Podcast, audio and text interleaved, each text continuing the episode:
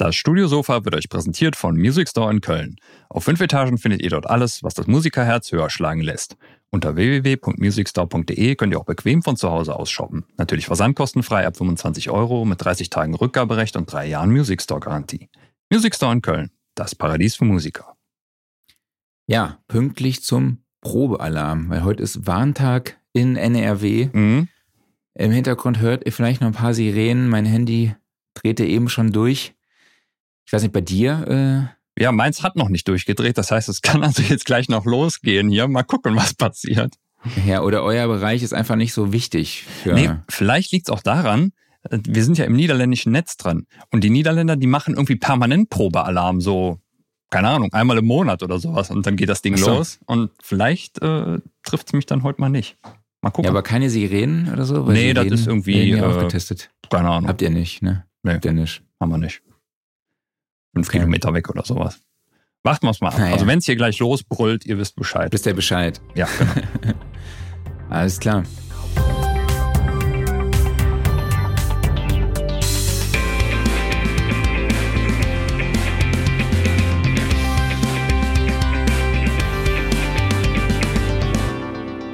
Studiosofa, der Sound and Recording Podcast, Ausgabe 136. Hallo an alle. Schön, dass ihr auch in dieser Woche wieder dabei seid. Und ich begrüße den Salvatore der Kommasetzung, der in der Einkaufspassage auch mal ja, Hütchen mit Satzzeichen spielt.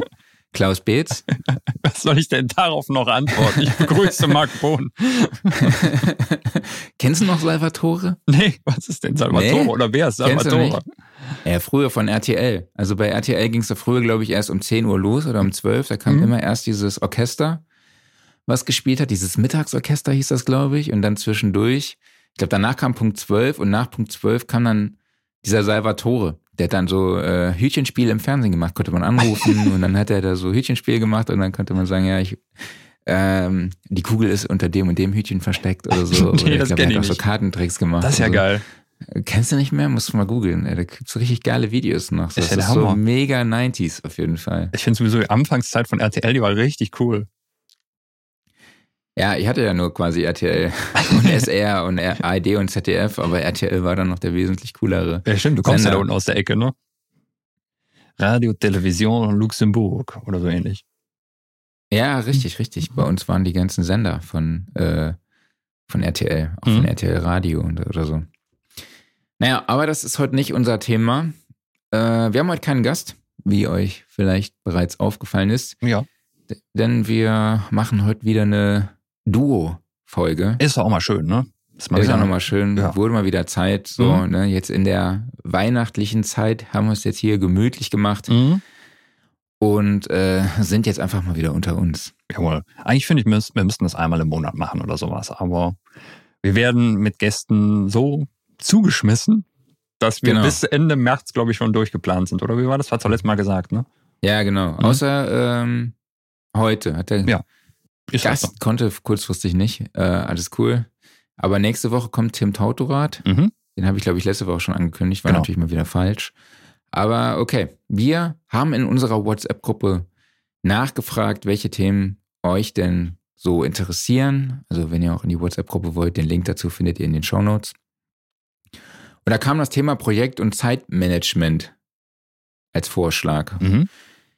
Damit werden wir uns auch heute beschäftigen. Wir stellen euch verschiedene Tools vor, die ihr verwenden könnt, um eure Workflows zu verbessern. Also da geht es auch um Dateimanagement, es geht um Kommunikationstools, es geht um Kalendertools, Notiztools und auch Projektmanagement-Tools sowie genau. Zeiterfassung. Also ich glaube, wir haben in den vergangenen Episoden schon über diese einzelnen Themen des Öfteren mal gesprochen. Genau. Deshalb kann es sein, dass es sich vielleicht auch teilweise wiederholt.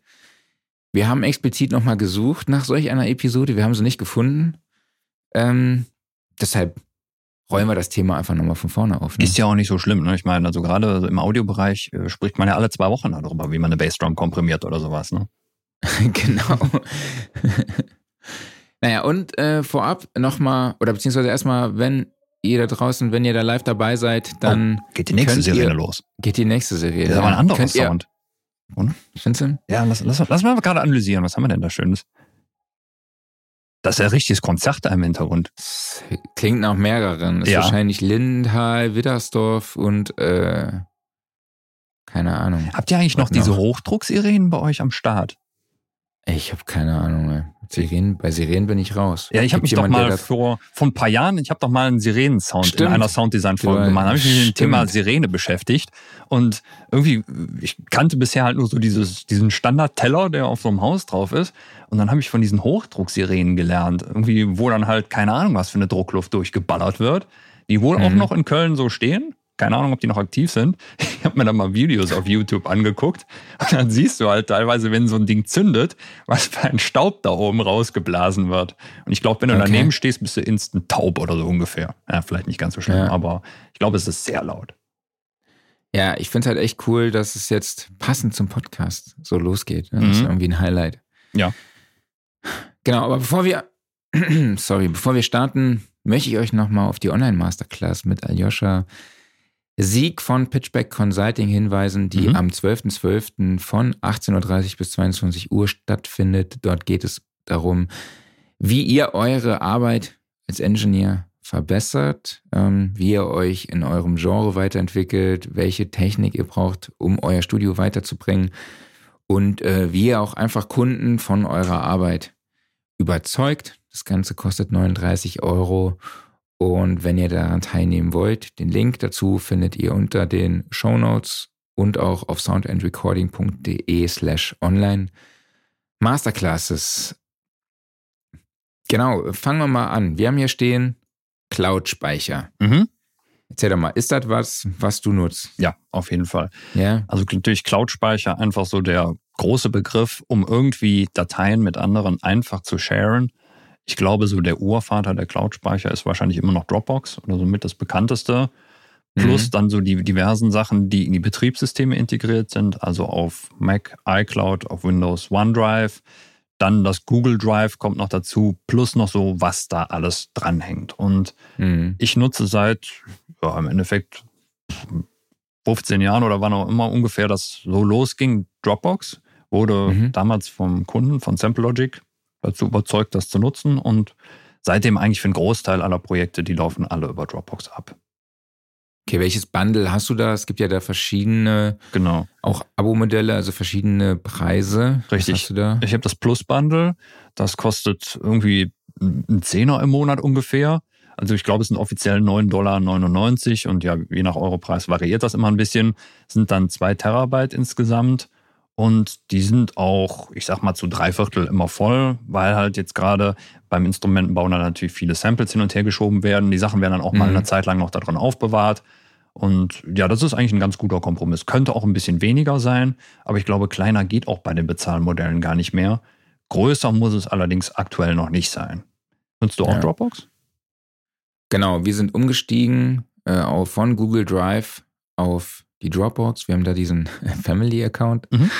Ähm, zwei Terabyte. Ich nutze das halt mit ähm, Freunden, um ja gemeinsam an Sessions zu arbeiten. Die liegen dort in der Dropbox, sind dann halt auch lokal auf meinem Rechner verfügbar. Und wenn ich dann halt daran arbeite, auch offline, dann wird die danach ähm, ja nochmal hochgeladen, die mit der Dropbox synchronisiert. Und das ist halt echt ähm, extrem cool, weil man mit damit auch so flexibel ist. Ja, man kann von überall arbeiten, gemeinsam an Projekten arbeiten und natürlich muss man aber auch soft softwareseitig kompatibel sein, ne? also die gleichen Plugins benutzen oder man arbeitet halt dann direkt mit Stamps. Ja, aber ist natürlich auch ein Faktor mit äh, Backups. Machst du auch Backups in solchen Cloud? Ja, aber das sind nicht meine Hauptbackups. Also das, da wird einfach was reingeschmissen, aber das ist dann nicht das, das Backup, auf das ich mich verlasse. Mhm. Ich meine, wir haben hier Bezahlmodelle ähm, von 9,99 Dollar im Monat für 2 Terabyte für einen User bis hin zu 2 Terabyte für 16,99. Ja? Und dann gibt's halt auch noch ähm, ein paar größere Modelle. Ich glaube, die machen auch wirklich zugeschnittene Abo-Modelle Genau. und Konzepte. Je nachdem halt, ob du für Companies irgendwas machst. Es kommt ja auch noch, es ist ja nicht nur die Größe, die sich unterscheidet, sondern auch noch ein bisschen das Feature-Set. Also was zum Beispiel bei Dropbox ja Mhm. sehr, sehr schön ist, ist, dass du halt auf gelöschte Files wieder zurückgreifen kannst. Also Bei der Plus-Version ist es, glaube ich, 30 Tage lang. Wenn du also aus Versehen mal was löscht, kannst du es jederzeit wiederherstellen, beziehungsweise du kannst dir auch eine alte Version dann holen. Und bei den mhm. größeren mhm. Versionen geht das dann auch noch länger. Hast du denn auch Erfahrungen mit OneDrive? Ja, OneDrive natürlich als Windows-User sowieso immer dabei. Und ich muss eigentlich sagen, also wenn es jetzt nicht kundenseitig wäre, würde ich Dropbox kicken und OneDrive benutzen, weil ich finde, also das ist ein Produkt von Microsoft, das wirklich sehr, sehr schön ist. Also weil OneDrive läuft einfach. Wenigstens eins, meinst du? Ja, das ist, das ist ja bei Microsoft immer so eine Sache, muss man ja ehrlich sagen. Die haben Produkte, die sind der Knüller und die haben Produkte, wo du einfach nur denkst, so, was habt ihr denn da gemacht? Und mhm. OneDrive ist wirklich gut. Also das läuft einfach rund und das läuft schnell und es ist schön ins Betriebssystem integriert und es gibt auch viele Mac-User, die trotzdem noch OneDrive nutzen. Ist ja auch für, eigentlich für alle Betriebssysteme verfügbar, auch für mobil. Das läuft performant, das ist schön in Office und alles, was dazugehört, integriert. Ist auch preislich äh, völlig in Ordnung und nee, da kann ich absolut nichts Schlechtes drüber sagen. Also OneDrive läuft immer noch mit für dann diverse andere Sachen. Also vor allen Dingen ja. gerade jetzt so, ich sag mal, die privaten Sachen oder halt die Sachen, die nur mich betreffen, eben weil halt da so eine Office-Verzahnung ist und ansonsten ja, wenn ich es müsste dann oder wenn ich es könnte, würde ich nur OneDrive nutzen. Okay, ja, genau. Ich glaube, in dem großen Bundle für 10,50 Euro ist ja sogar noch das Office-Paket mit dabei, ne? Mit Word, Excel, PowerPoint, OneNote, Access. Genau, richtig. Das ist auch, ähm, äh, das, ne, das ist nicht das Setting, was ich nutze. Ich muss gerade mal gucken hier, äh, welches ich denn habe. Weil ich glaube, das ist jetzt hier gar nicht dabei. Nee, mein, es gibt noch andere Office-Bundles.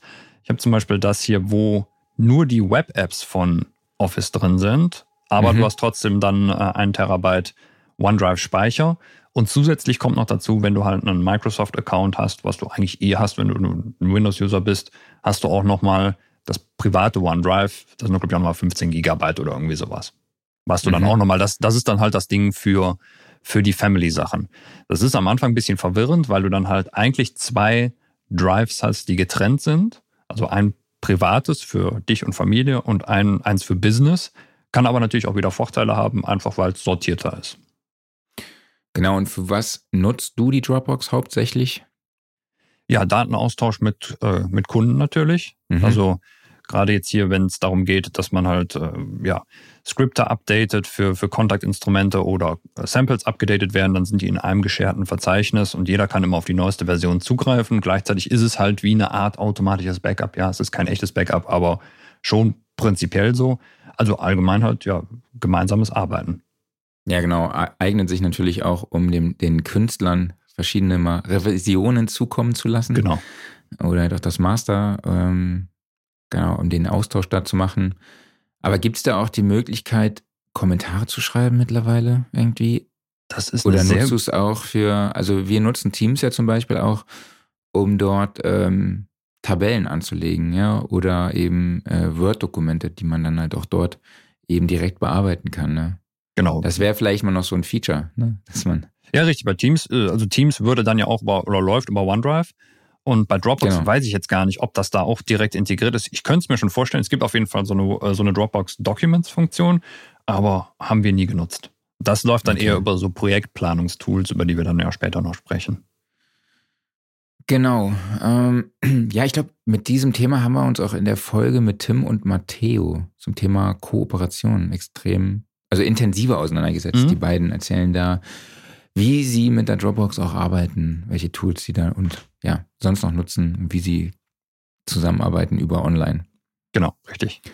Wir haben da auch als äh, so, so noch so ein paar Stichpunkte hier aufgeschrieben, also zum Beispiel Revisionen. Also Revisionen finde ich unglaublich wichtig. Ist jetzt nicht unbedingt ein direktes Feature, finde ich, von einem, ja, von, von einem Cloud-Dienst, sondern eher halt, wie man selbst damit umgeht. Aber verschiedene Versionen zu speichern. Also machst du das? Äh, speicherst du immer in dasselbe Projekt rein oder sagst du, okay, nächste Version, nächste Version, nächste Version oder am Ende des Tages machst du mal ein Backup und fängst dann eine neue Projektdatei an? Also jetzt muss jetzt noch nicht mal gar nicht ein musikalisches Projekt sein, sondern kann ja auch sein, du schreibst an einem längeren Artikel und machst dann mal ein Backup von der Datei und äh, das mit der, mit der zweiten Version weitermachst. Machst du das? Genau, also wir wären jetzt bei dem Thema Dateimanagement angelangt. Ja, ne, richtig. So ein bisschen. Ähm, ich mache tatsächlich jeden Tag eine neue Session an. Mhm. Also wenn ich mich ransetze, mache ich für den Tag eine Session. Mhm. Es sei denn, ähm, ich mache dann nochmal Stamps oder äh, bounce irgendwas nochmal raus und so. Ähm, also wandle MIDI in Audio um. Dann äh, mache ich auch dann zwischenzeitlich nochmal eine neue Version. Dass Mhm. ich dann halt sage, okay, das ist jetzt meine Stamps-Version, das andere ist halt noch die MIDI-Version, ja. Damit man auch da nochmal einen Schritt zurückgehen kann. Und ja, und ansonsten gucke ich halt auf die Benennung auch. Ich habe Mhm. immer einen Arbeitstitel. Das zieht sich bei mi- mir so durch mit The, Mhm. The Heat oder The Sound oder The Funk oder was weiß ich so. Das ist immer so tagesformabhängig und Mhm. auch ähm, vielleicht auch irgendwie hat damit zu tun, was mir gerade einfällt, ganz ehrlich. also, und ähm, genau, und dann starte ich halt immer mit der Jahreszahl, also mit 2022 macht dann äh, den Monat, also in Mhm. dem Fall jetzt eine 12 Sehr und gut. hängt dann nur noch eine 07 hinten dran oder Mhm. beziehungsweise halt den Tages, das Datum des Tages einfach. Ne? So, weil es dann halt auch äh, geordnet ist, Genau. sortiert ist. Ne? Die letzte, die aktuellste Datei ist dann immer oben und das macht's schon irgendwie für mich übersichtlich. Das habe ich tatsächlich mir abgeguckt äh, aus den Galaxy Studios, wo dann ja äh, Quatsch von Galaxy Instruments. Mhm. Viele Grüße an Uli und an Stefan Jawohl. an dieser Stelle. Ähm, natürlich durch die Sample-Bearbeitung Ja. war das extrem wichtig, Mhm. ne, dass die Samples auch richtig benannt sind, damit man halt immer weiß, welche sind denn die aktuellen Samples von dem Ton ähm, E1, der 50.000 Mal gespielt wurde. Ja. Gefühlt, ne? Und dann kann man schon mal die Übersicht verlieren und das war dann irgendwie für mich so ein System der Benennung, das für mich funktioniert hat. Und das Mhm. hat sich bei mir irgendwie etabliert seitdem. Ja, also gerade Sample-Benennung, das ist sowas, da lernt man, glaube ich, wie man Dateien vernünftig benennt. Ne? Also das einmal ordentlich machen und da keine Fehler machen, das ist so Ja. essentiell und sowieso, also man, man ist ja gerne mal faul beim Dateien benennen, ne? aber wenn man das sauber durchzieht jedes Mal, dann findet man Sachen so viel schneller wieder. Ja. Nee, das macht schon Sinn. Vor allem sieht man ja dann auch am Datum direkt, wann man ähm, damit angefangen hat Mhm. mit dem Projekt. So, äh, es ist bei mir dann irgendwie, so, dann denkt man, oh, oh, das hast du vor zwei Jahren mal angefangen. Mhm. Shit, ist das schon so lange her? Oder was, du sitzt schon so lange an diesem Song. So, es Ja. Ist, ja. Ich meine, wir kennen ja alle so dieses Meme mit irgendwie Final Mix, Final Final Mix, Final Final Final Mix Version 2 und einfach nur noch dann Fuck it. Genau. sowas am Ende. aber das findet ja keiner mehr wieder, was es ist. Also dann wirklich noch mit Datum rein oder wie auch immer, aber dass man noch eindeutig identifizieren kann, was was ist ne? und vielleicht auch von was, von wann das ist. Auch Genau. wenn halt der, der Datumsstempel eigentlich vom Betriebssystem gemanagt wird, aber ich finde es irgendwie trotzdem hilfreicher, wenn es dann Ja, nochmal l- manuell gemacht wurde. Last Final Mix. Ja, genau, richtig. und das ist zum Beispiel was, das läuft bei mir dann auch mit den Backups automatisch. Also ich hatte ja, glaube ich, für ein paar Wochen nochmal über die neueste Version von Syncovery gesprochen, was mein Backup-Tool ist. Das heißt also, das erzeugt mir von meinen ganzen, zumindest von den Kontaktprojekten und auch von sämtlichen Cubase-Projekten jeden Tag eine neue Version, dass ich immer auf alte Versionen zurückgreifen kann und da steht dann auch immer automatisch noch das Datum mit Uhrzeit und sowas. Die ist zwar jetzt nicht relevant da, aber im, im Dateinamen automatisch mit dran. Ja. Wie handhast habst du das mit Backups? Wo werden die bei dir gespeichert? Einmal äh, behalte ich natürlich die lokale Version, das ist ja einfach meine Arbeitsversion. Dann geht eine Kopie auf mein NAS rüber, was dann halt so, ja, sagen wir mal jetzt entweder ein NAS oder eine externe Festplatte oder sowas, also ein zweites Medium, was hier ist, was aber nicht direkt dieser Rechner ist. Also es ist zumindest halt getrennt. Ne? Das heißt, wenn der Rechner kaputt geht, habe ich immer noch ein Backup auf dem, auf dem NAS. Mhm. Und dann habe ich eine, ein zweites Backup, was dann auch nicht mehr hier ist, was dann auf einem FTP-Server liegt. Also da habe ich mir einfach mal so ein bisschen Online-Speicher gemietet, was auch keine Cloud ist, sondern wirklich einfach, da greifst du per SFTP drauf zu und da wird dann einfach einmal am Tag hochgeladen.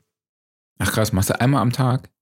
Immer abends, wenn ich, wenn ich fertig bin, einmal auf Backup drücken, dann rattert der hier fünf Minuten durch und Hast du auf Stream Deck schon angelegt als Stapelverarbeitung? genau, richtig. Wird einmal dann Echt? Syncovery gestartet und dann geht er durch alle Projekte durch und spiegelt die halt auf beide. Äh, also einmal Ja, auf das krass. NAS und auf den SFTP-Server. Ja, ich mache das tatsächlich äh, auf einer externen Festplatte Mhm. einfach im Moment. Und ich nutze auch jetzt nicht mehr die auf der meine Softwareinstrumente liegen. Weil ich dann Sehr doch manchmal das, Gefühl- irgendwie das Gefühl hatte, dass das das Ganze ein bisschen beeinträchtigt, Mhm. so nach einer Zeit. ist äh, empfehlenswert, nicht dieselbe zu nutzen. Ja. Mhm. Ja, eigentlich so, so ein Backup-Medium sollte ja auch dann nichts anderes machen. Ne? Und zum Glück musste ich es bisher noch nicht nutzen. Also ich, ich habe es schon genutzt, einfach um mir mal schnell eine alte Version wiederzuholen, aber nicht, weil eine verloren war, sondern einfach, weil ich mal zurückgehen wollte, um irgendwas zu überprüfen. Aber es ist zum Glück nie was abgeraucht oder sonst irgendwas. Aber irgendwann wird der Tag kommen. Ja. Was haben wir denn hier als nächstes stehen? Ähm, soll man zu den Kommunikationstools kommen? Wie kann man mit dem Kunden kommunizieren? Ja. Mhm. Und dann gibt's ja auch noch besondere Tools zur Kommunikation äh, im Audiobereich. Genau, richtig. einfach mal. Ähm, was Wie- haben wir da? Ja, wie Wir viele Kommunikationstools hast du installiert oder wie viele musst du auf dem Rechner laufen haben? Also einige. Mhm. Also es gibt WhatsApp, Mhm. Teams, Mhm. Zoom, Mhm. Discord. Mhm. Dann gibt's natürlich die klassische E-Mail. Mhm.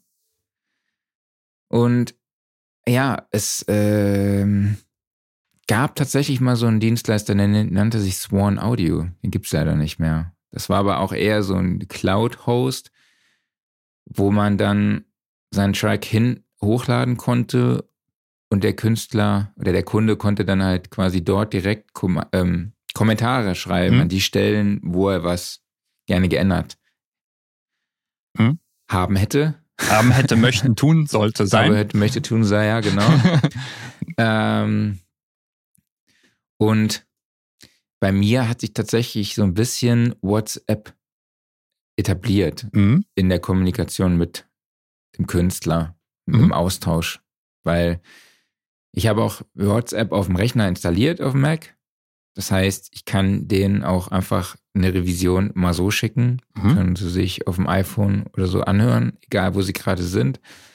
Wenn es auch nur mal um Ideen geht, Mhm. um Ideenaustausch. Muss jetzt natürlich nicht der Mix-Austausch sein, sondern wenn ich am Produzieren bin, hey, hier ist eine kurze Idee, 20 Sekunden, hör mal rein, findest du das cool so? Wie findest du die Streicher? Passt die Violine? Mhm. Wie findest du die Gitarre? So, das ist echt so super schnell für den Austausch, ja. Also rausgebounced, WhatsApp, reingezogen, Künstler kann direkt reinhören Mhm.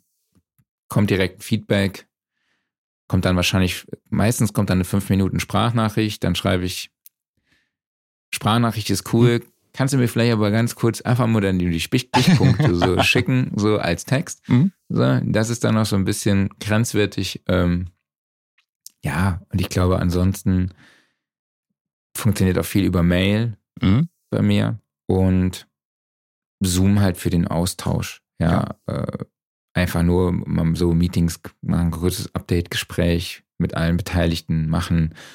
Ja, und Teams nutze ich eigentlich ausschließlich für die Arbeit. Mhm. Ja, also also- sogar unsere, außer sogar unsere Produktions-WhatsApp-Gruppe, also mit unserem Grafiker, mit unserem Mhm. Lektoren und mit Dirk aus der Redaktion und halt mit mir, da gibt es eine WhatsApp-Gruppe. Sehr gut. So, bei den Teams nicht so gefällt irgendwie. Da ist WhatsApp irgendwie flexibler, weil Mhm. jeder sein Handy direkt zur Hand hat und sagt, ey, ich habe hier irgendwie das und das Problem, was ist los? Äh, und man kann auch einen Gruppencall machen mittlerweile.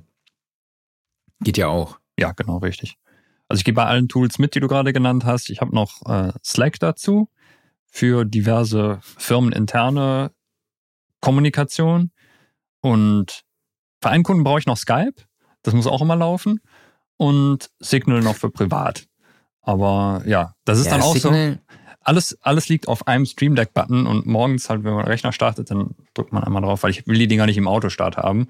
Einmal draufdrücken und dann fupp irgendwie alle Kommunikationstools gehen an und es macht erstmal Pling Plong, weil dann muss man so Ja, gucken, wo es Signal, hat herkommt. sich bei, Signal hat sich bei mir noch nicht so durchgesetzt. Also das ist ja so ein bisschen, ja, gehypt unter denen, die so ein bisschen datenschutzrechtlich da so Probleme haben oder Ängste. Es gibt ja jetzt so eine komische Foto-App. Wie heißt die denn? Was mit Lens, Kenn ich gar nicht. wo du so mega krass Bilder bearbeiten kannst, könnte ich innerhalb von 30 Sekunden ein Nacktbild von dir machen und überall verschicken. Und wenn ich Oha. das hochlade, haben die die Rechte, das zu nutzen. Also wenn die Werbung machen würden, Das ist nicht so cool. könnten die dein Bild nutzen, tatsächlich, um Werbung zu machen für ihre Plattform. Ich wäre, mir- ich bin mir sicher, das würde durch die Decke gehen Ja, mit dir, aber äh, habe ich gestern nur im Radio gehört. Ich klingt, als ob es eine Idee von Meta ist, aber äh, ja. Ja, so muss eigentlich. Ne? Aber bei Facebook ist es, glaube ich, genauso, Ja. wenn mich nicht alles täuscht. Genau, aber was, was hat das mit Projekt- und Zeitmanagement zu tun? Naja, Projektmanagement insofern, dass halt die Projekte, die, die Kommunikation muss ja in irgendeiner Form stattfinden und leider muss man sich da immer dem Kunden anpassen und jeder Kunde kommt halt mit irgendeinem anderen Tool um die Ecke, mit dem er sich mit dir in Verbindung setzt und irgendwie musst du sie alle gleichzeitig handhabbar haben und irgendwie im Austausch stehen, ne? Also Ja, ich habe das Gefühl, man braucht alles irgendwie. ja, ja, klar. es ist, weil, wie du sagst, jeder kommuniziert woanders. Ja? Genau. Wir kommu- kommunizieren ja hier während des Podcasts auch über Discord, aber das mache mach ich halt nur, weil ich Discord sonst nie brauche. Mhm. Außer für den Soundrecording-Stammtisch, den wir schon ewig nicht mehr hatten. genau. Ähm, Ja, und es ist Ja. halt bei den meisten, also sagen wir mal, bei Einzelpersonen ist es in der Regel, die haben auch mehrere Tools. Und dann kann man dann sagen, so, komm, wir müssen jetzt nicht mehr Skype benutzen, es ist irgendwie vielleicht nicht mehr ganz so praktisch, lass mal Zoom nutzen oder was auch immer. Aber spätestens sobald es halt eine Firma ist, die haben ihr vorgeschriebenes Schema, nach dem du arbeiten musst, und da passt du dich dran an, anders geht's leider nicht. ja. Genau. So. Ähm, was haben wir jetzt? Ja, Achso, ja- die Audio-Tools. Richtig, genau. Das war ja jetzt eigentlich die allgemeinen Kommunikationstools, die jeder nutzt. Und ansonsten haben wir dann ja auch Spezialtools, gerade im Audiobereich, um sich eben auszutauschen. Und das sind dann so Sachen wie zum Beispiel Audio Movers, Sonobus, also Tools, die man entweder standalone nutzen kann oder als Plugin in seine DAW reinpackt, um direkt Audio zum Kunden möglichst einfach rüber zu streamen.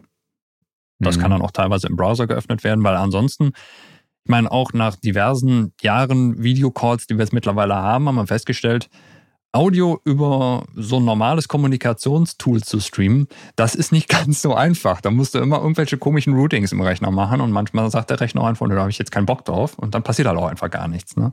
Ja. Und das erleichtert einem das schon sehr und vor allen Dingen auch von der Qualität her, weil viele von den Tools sind ja nach wie vor so, dass sie entweder nicht stereo sind oder keine volle Bandbreite an Qualität liefern.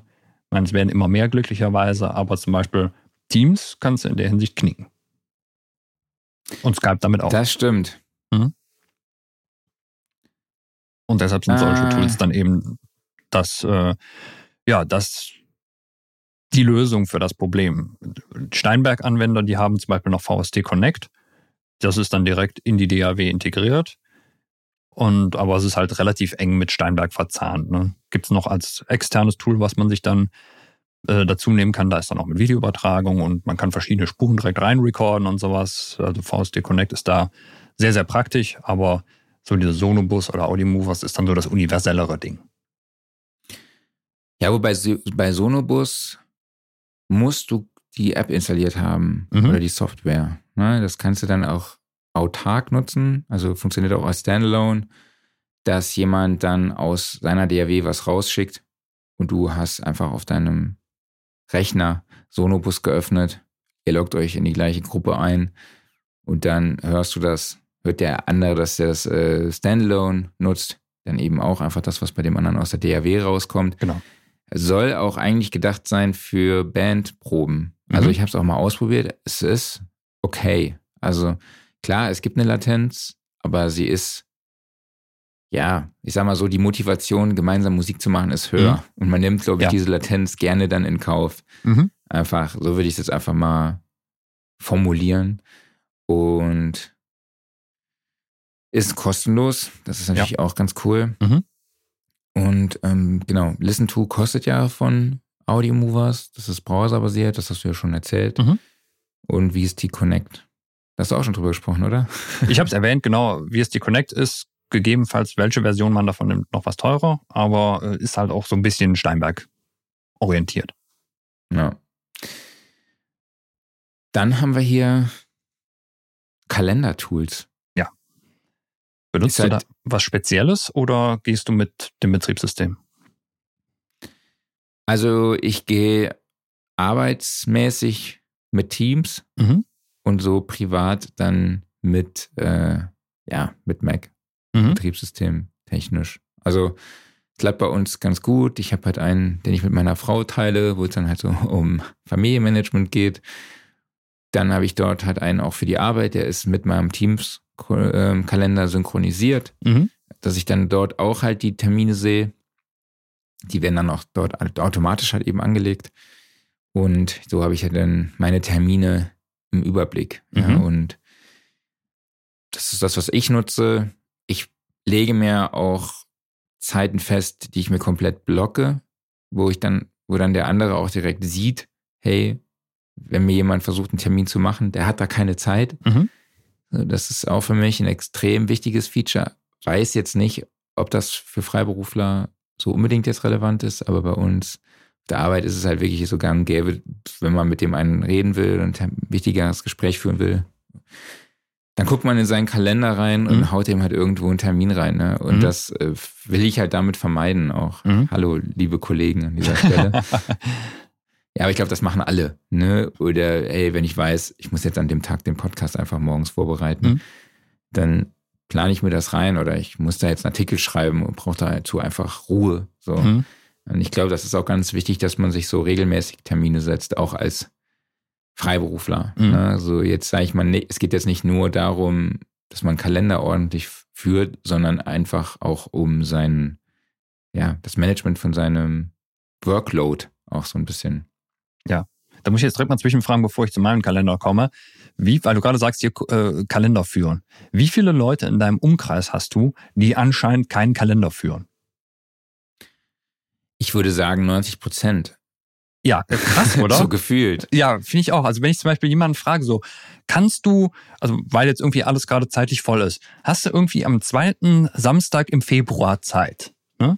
So, bei mir wäre es ja so, ich mache ich meinen Kalender auf, sehe, da habe ich Zeit, kann ich einfach sagen, ja, das ja. passt dann so. Und meistens kriege ich dann als Antwort zurück so, das weiß ich doch nicht. Wie, das weißt du nicht? Guck in deinen Kalender rein. Also entweder hast du da Zeit oder hast eben nicht Zeit. Ne? Und ja. Ne, bei mir sind da alle wichtigen Termine eingetragen. Mhm. Also der Spielplan vom ersten FC Saarbrücken sehe ich da ganz genau und äh, den Spielplan der Edmonton Oilers, damit mhm. ich mal sehen kann, wann kann ich die denn irgendwie mal tagsüber oder abends spät wenigstens sehen. Mhm. Man muss nicht in der Nacht gucken. Und klar, die Familienmanagement-Themen und halt auch die Arbeitsthemen sind da drin. Mhm. Ja, das ist ähm, genau, das sehe ich direkt, ob was Zeit hat. Ne? Das ist halt man muss es halt auch pflegen. Ja, ja. es ist ein bisschen Pflegeaufwand auf jeden Fall, aber meiner Meinung nach äh, lohnt sich das einfach. Es ist ja, also muss. Ja. Ich weiß nicht, teilst du einen Kalender mit deiner Frau? Nee. Also bei uns ist es einfach so, ja. Kannst du dann und dann? Jo, nein, fertig. Ne? Muss man aber auch dazu sagen, die hat bis vor kurzem noch tatsächlich äh, einfach Terminplaner geführt, also so ein Buch. Ne? Und dann mhm. wird es halt schwierig mit dem Teilen. Mittlerweile nicht mehr, aber äh, Kalender-Sharing haben wir jetzt noch nicht gemacht. Ja. Und Müll, Müll rausbringen. Äh, Müll. Hast du im Kalender von der, von der ABB, klar. Hm? Ich habe von der ABB, ich habe mir das reingetragen, ey, Müll rausbringen. Und äh, ja, das ist echt. Ich brauche diese Erinnerungen. Ja, ich habe ich hab eine ehrlich. App dafür. Also hier gibt so es eine, so eine lokale App vom Kreis, die einfach dann Ping macht, so, oh, heute muss die Tonne raus. Genau, weil mhm. ich finde, das sind halt einfach, vielleicht sind es ich habe auch, auch hier drin stehen, ey, ich muss meine Tochter von der Kita abholen, ne? ja. wo jeder normale Mensch denkt, hä? Also, du musst halt jeden Tag deine Ki Tochter von der Kita abholen und du tragst dir das ein, aber ich denke mir so, ich muss dann einfach nicht dran denken, weil ich werde benachrichtigt, so mhm. zehn Minuten vorher, bevor ich sie abholen muss, weil es kommt mir so oft vor, dass ich hier irgendwie so in meiner Arbeit vertieft bin, dass ich komplett die Zeit vergesse. Mhm. Ja, und dann gucke ich irgendwie auf die Uhr und denke schon, oh shit, ist schon zehn nach zwei oder so. Und das ist jetzt irgendwie, es geht darum, jetzt mein Kind von der Kita abzuholen, aber es geht, geht ja auch um andere Termine, die man dann eventuell eben verpennen kann. Ne? Genau, so. richtig. Und es ist so ein bisschen, man sollte sich vielleicht nicht zu sehr darauf verlassen, okay, man sollte, ich gucke morgens immer schon mal rein, okay, ja. was habe ich denn heute, ne, so auf dem Plan. Und dass ich dann einfach auch so ein bisschen das weiß, ne, mhm. wie man in den Tag so startet. Aber dann ähm, im Verlauf des Tages bimmelt es dann halt. Genau. Und dann weiß ich, ah, in einer Viertelstunde ist das und das Meeting, in einer Viertelstunde muss ich los, so, ne? Und dann äh, kann man sich halt auch sonst mit seinem Kopf komplett auf was anderes fokussieren. Und ich glaube, das ist für mich so einfach das Wichtige. Ne? Ich weiß. Exakt. Ich habe das, ich bin auch jemand, ganz ehrlich, ich habe echt kein Langzeitgedächtnis. Genau. Bei mir ist echt so ein bisschen so, dass äh, ich weiß, wo es steht. Ja. Ich weiß, wo ich die Informationen herkriege und so unwichtige Sachen blende ich auch wirklich komplett aus. Also Mhm. ich verge vergesse auch Sachen tierisch schnell. Ich habe genau das Ja. gleiche Problem. Also zum Beispiel, Odo Sendaidokai schreibt auch gerade, Kalender ist bei vielen der Endboss. Ja, äh, ist ja wirklich so, ne? Also, Aber es ist ja auch gleichzeitig so heilsam.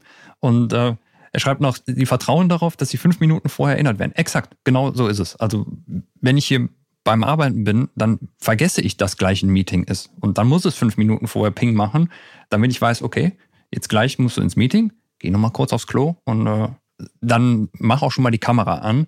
Sonst würde ich das gnadenlos vergessen. Das kannst komplett, ja, Ja, funktioniert das ist sonst bei einfach nicht. Teams. Das ist bei Teams ganz cool, weil bei Teams wirst du benachrichtigt, wenn der Erste in das Meeting eintritt. Mhm. So, dann kriegst du nochmal eine Benachrichtigung. Also Mhm. krieg, ich krieg 15 Minuten vorher eine Benachrichtigung und dann kriege ich nochmal eine, wenn der Erste ins Meeting hüpft. So, und dann Mhm. gucke ich, okay, ich muss jetzt auch ins Meeting und dann stelle ich fest, ah, der Gegenüber ist schon fünf Minuten vorher da. Ich hätte Mhm. noch fünf Minuten Zeit gehabt. Aber trotzdem, also keinen Kalender führen, finde ich, also gerade heutzutage, wo jeder den Kalender in der Hosentasche hat, finde ich ganz, ganz krass. Also bei mir ist es technisch so, dass, ja, ich bin ja Windows-User und nutze aber kein Microsoft-basiertes Ding, sondern iCloud. Weil irgendwie, da muss ich sagen, das hat Apple halt einfach geil gemacht. Also ich finde, die Kalender funktionieren extrem gut. Und dann jetzt ist halt die Frage, wie kriegst du iCloud in Windows rein? Das funktioniert mit den normalen Windows-Tools wunderbar. Lassen, da lässt sich iCloud auch drin integrieren. Der große Kalender, sagen wir mal, von Microsoft, Outlook, der kann das nicht. Ich weiß nicht, ob er es mittlerweile kann. Ich habe jetzt irgendwie ein, zwei Jahre nicht mehr geguckt, aber bis vor kurzem ging das halt noch nicht. Wo ich mir denke, wo ist euer Problem? Und deshalb nutze ich jetzt EM-Client. Das ist eigentlich ein E-Mail-Client, aber der ist auch gleichzeitig Kalender und der integriert einfach alles. Also der integriert auch Outlook-Kalender und Google-Kalender und keine Ahnung was und merge die halt irgendwie so zusammen, dass das trotzdem alles über iCloud funktioniert. Also ich habe dann äh, noch von äh, von UJam, mit denen ich zusammenarbeite, zum Beispiel ähm, einen Google-Kalender, da, der läuft dann automatisch mit da rein und das funktioniert ganz, ganz gut. Und auf dem Handy oder auf dem, äh, da ist es dann ja auch relativ easy, zumindest auch Google-Kalender mit zu integrieren. Und dann sieht man die alle auf einmal und das funktioniert wunderbar. Ja, da bin ich auch überrascht bei Mac. Na, also ich krieg dann auch Google-Einladungen, Mhm. drücke ich auf Annehmen, fügt der automatisch bei mir in den Kalender ein, dann kriege ich irgendwelche Zoom-Einladungen, drücke ich auf Annehmen im Kalender drin. Also das ist schon echt ganz cool, Ja. definitiv. Aber was mir aufgefallen ist, ist Zeitverschiebung. Ist das problematisch? Ja, auf, das ist äh, problematisch tatsächlich. Also ich hatte neulich einen Termin mit Dieter Walt gemacht Mhm. und dann habe ich ihm einen Termin geschickt für, keine Ahnung, 12 Uhr. Mhm. Und dann hat er die halt für seine Zeit 12 Uhr gekriegt und ich aber halt auch für 12 Uhr. Mhm. Ne?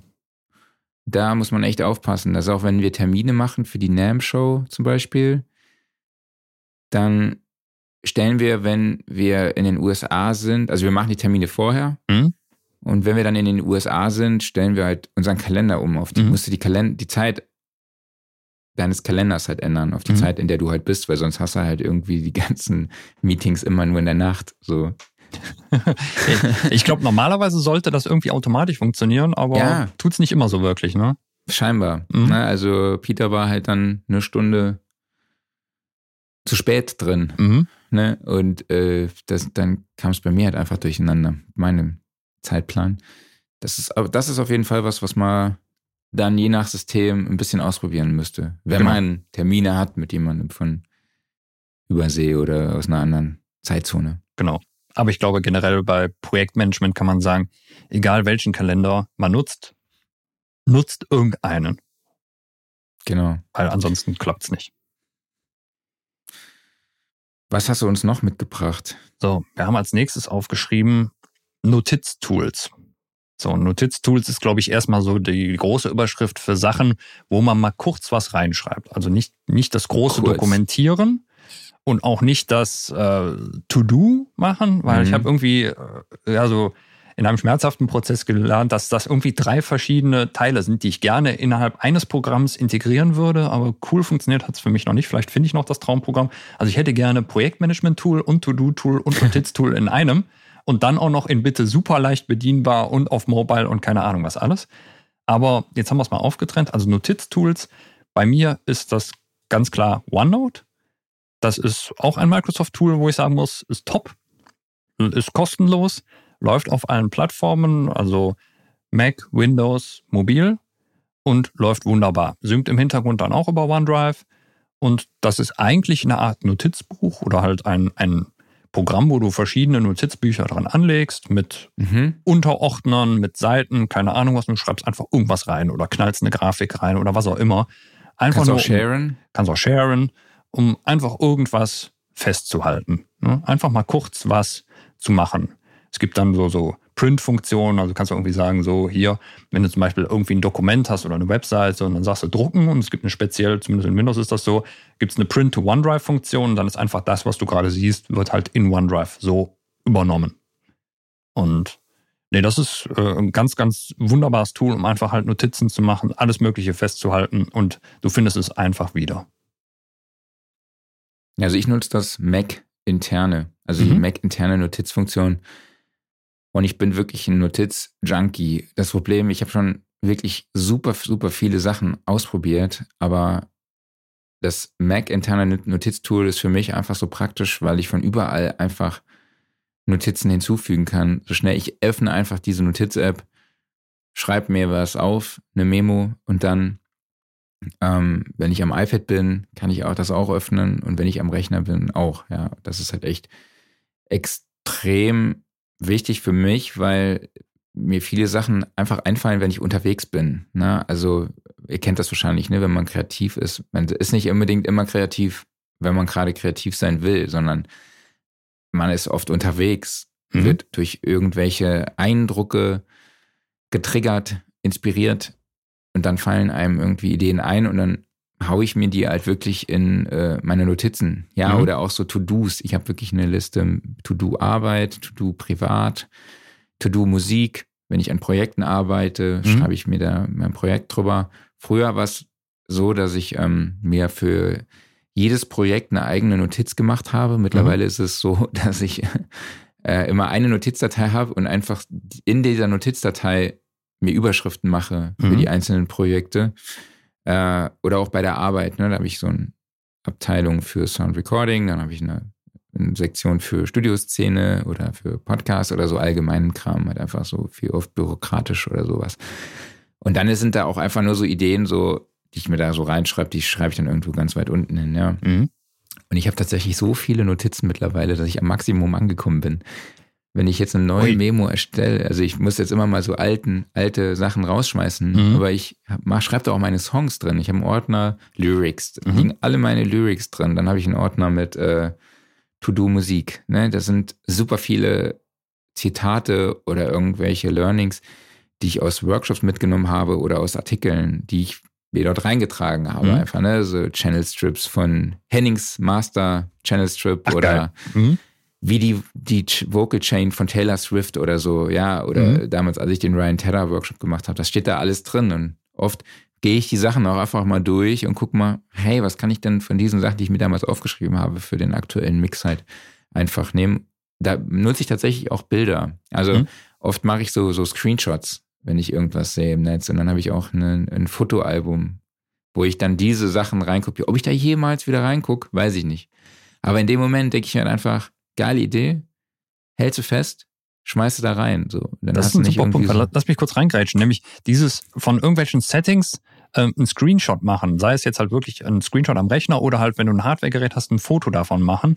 Die Sachen genau. dann aber an einem zentralen Ort organisieren. Weil wenn du jetzt beispielsweise, du stellst jetzt deinen Hardware-EQ traumhaft ein, machst ein Foto davon, aber lässt es in deinen normalen Fotos drin. Das dauert ja ewig, bis du es wiedergefunden hast, wenn überhaupt. Ja. Sondern dieses Foto dann wiederum halt in eine Notiz-App exportieren und unter halt dem, der Überschrift so, das sind ja, Settings von Hardwaregeräten oder was auch immer, dann findest du es auch wieder.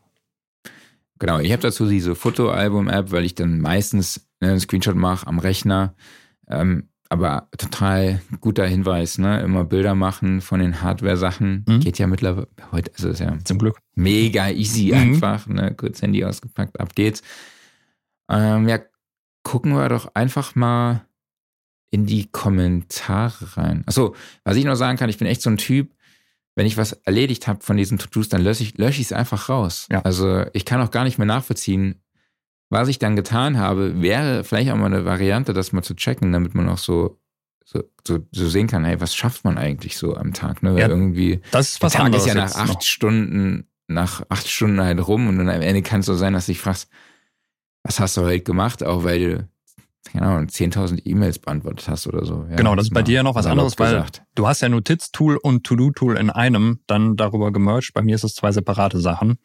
Und Genau. ich kann es dann noch nachvollziehen, aber da können wir dann gleich noch drüber reden. Genau, Kommentare Genau, ich- meintest du gerade. Genau, sollen wir mal in die Kommentare Gerne. reingucken. Ähm, Odo Sendokai empfiehlt Obsidian als Notiztool. Habe ich von gehört, habe ich aber noch nicht benutzt. Ja. Muss ich mir mal angucken. Und Tenderklang, liebe Grüße, spricht äh, das Thema Teilen an. Ja, Ja. Notiz-Apps teilen. Genau, das ist tatsächlich, finde ich, bei der Notizen-App von Apple ein bisschen problematisch, weil die Findest nicht du? so geil in Windows integriert ist. Also, so, ja. das ist im Endeffekt das einzige K.O.-Kriterium bei mir. Also kann ich natürlich, indem ich einfach äh, iCloud im Browser aufmache und da habe ich die ganzen Notizen. Aber das ist mir ein bisschen zu umständlich, muss ich sagen. Also ich hätte gerne einfach eine Notiz-App oder sowas von Apple. Warum nicht, ne? Oder dass die Äh, du musst ja ins Apple-Universum einsteigen. müsste ich dann am Rechner, ne? Also unter den ganzen iCloud-Geräten, also iOS und sowas, da funktioniert das natürlich wunderbar. Es gibt ja auch die iCloud für Windows-Funktionen, wo dann diverse Sachen auch geshared werden. Aber mit Notizen, das war immer so eine Sache. Also es geht irgendwie. Ähm, ich mache jetzt, ich mache das jetzt gerade mal parallel hier auf. Äh, es ging, glaube ich, nur mit den Notizen über Outlook oder sowas. Und das war, als ich es mal probiert habe, nicht geil. Aber Okay. deshalb habe ich es nie gemacht. Also bei mir funktioniert das im, Win im Mac-Universum. Ja, klar, auf da jeden sowieso. Fall sehr gut. Mhm. Also Einkaufsliste sharen. Ja, äh, es ist jetzt so mal ein privates Mhm. Beispiel. Aber ich meine, man kann ja dann auch Revisionsrückmeldungen oder sowas oder mit Künstlern teilen, ja. Ich glaube, das, das ist ein ganz wichtiger Punkt bei unserem nächsten Thema. Ich weiß nicht, ob du noch was hast zu dem Thema Notiztools. Es gibt natürlich ganz, ganz viele. Also äh, du hast zum Beispiel jetzt hier aufgeschrieben, so als sehr bekanntes Tool Evernote noch. ja. Ähm, es, es gibt bergeweise Notiztools und es gibt jetzt ja auch nicht das eine oder sowas, sondern ich glaube, da muss man einfach gucken, was funktioniert für einen gut und ich glaube, bei mir ist es vielleicht auch einfach die Bequemlichkeit gewesen, weil ich aus dem Microsoft-Universum komme. Da lief mir halt als erstes OneNote immer den Weg und ich bin damit klargekommen. Und da ist auch nichts, wo ich sagen würde, das tut mir jetzt weh, ich muss wechseln. Aber ja, die Auswahl ist echt groß. Ja. Genau. So, jetzt haben wir das. Kommen wir zu Mhm. Projekttools. Ich glaube, das ist so ein bisschen das, was ist das, was ich eben. Nee, nochmal von vorne angefangen. Worauf ich eben hinaus wollte, ist, ich glaube, es liegt auch einfach am eigenen Workflow. Total. Ne, dass man ein System findet, was für einen selber passt. Ja, weil wir haben jetzt verschiedene Sachen angesprochen, wie die Kalendertools, die Notiztools, Kommunikationstools, äh, Tools für den Dateiaustausch. Aber es gibt auch einfach solche Projektmanagement-Tools, in denen alles einfach integriert ist, ne, in einem System. Es kam ja auch die Frage speziell auf die Podcast-Produktion bei uns im Verlag. Da nutzen wir ja Monday, aber du hast das Thema so ein bisschen aufbereitet. Ja, genau, richtig. Also das ist ein Thema, da habe ich mich ja lange mit beschäftigt, einfach weil ich halt äh, ja erhofft habe, dass es irgendwie so die eierlegende Wollmilchsau gibt.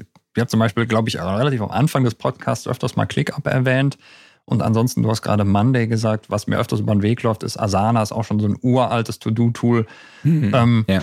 äh, was gibt's noch alles? Äh, es gibt bergeweise, es gibt noch Rike, es gibt äh, äh, Microsoft Project, es gibt boah, keine Ahnung was noch alles. Basecamp, ähm, Trello, ja. Die sind alle irgendwie cool auf ihre Weise, aber sie sind Projektmanagement-Tools, sind keine To-Do-Tools. Und das wollte mir am Anfang nicht in den Kopf rein, dass das irgendwie keiner geil hingekriegt hat. Oder ich habe es zumindest noch nicht gefunden. Also Ja, gut. lass, äh, lass uns mal separieren erstmal, ne? ja, Du hast ja, also du hast ja bei dir die Notizen, also deine To-Dos wirklich, einfach, wo du sagst, so, ich mache einen Haken dran, fertig, ist in deinen Notizen einfach mit drin. Ne? mhm. So. Wenn du halt ein neues, du hast eine Aufgabe für dich, die, an die musst du dich erinnern. wenn du die aufschreiben willst, dann willst du das ja möglichst simpel machen. Ne? Also du öffnest genau. kurz deine Notizen, schreibst da rein, ich muss heute noch drei Mixe fertig machen. Ne? Bums. Genau. So, und dann ist das erledigt. So. Mhm. Und das geht halt wirklich fix, wenn du ein separates To-Do-Tool hast, weil die sind darauf optimiert, dass du einfach das machst, das Ding auf, drückst irgendwie auf so einen Plus-Button oder sowas, schreibst drauf los und viele von denen haben auch so eine Autoerkennung, dass du sagst irgendwie, ich muss einen Mix fertig machen, jeden dritten Montag im Monat oder sowas, dass sie dich dann automatisch immer zu diesem Zeitpunkt daran erinnern. Mhm. So, und das haben diese Projektmanagement-Tools auch, aber es dauert viel, viel länger, das einzutragen. Also dieses einfach mal schnell Aufgaben erstellen und vor allen Dingen auch einfach mal schnell wieder eine Aufgabe abhaken. Projektmanagement-Tools sind dann dieses große Ding. Die brauchst du vor allen Dingen, wenn du halt in einem Team arbeitest, wo mehrere Leute darauf zugreifen.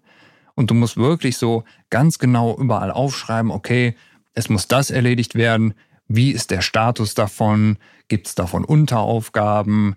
Kann man das noch kommentieren oder sowas? Leute bringen sich ein. Oder der Task wird zuerst von der einen Person bearbeitet, dann wird es an die nächste Person weitergegeben und so weiter und so fort. Also so komplexe Prozesse, die mit mehreren Personen sind, dafür brauchst du ein Projektmanagement-Tool. Aber gerade wenn du halt alleine arbeitest und halt einfach kurz Erinnerungen brauchst und Tasks und sowas, dann brauchst du ein To-Do-Tool.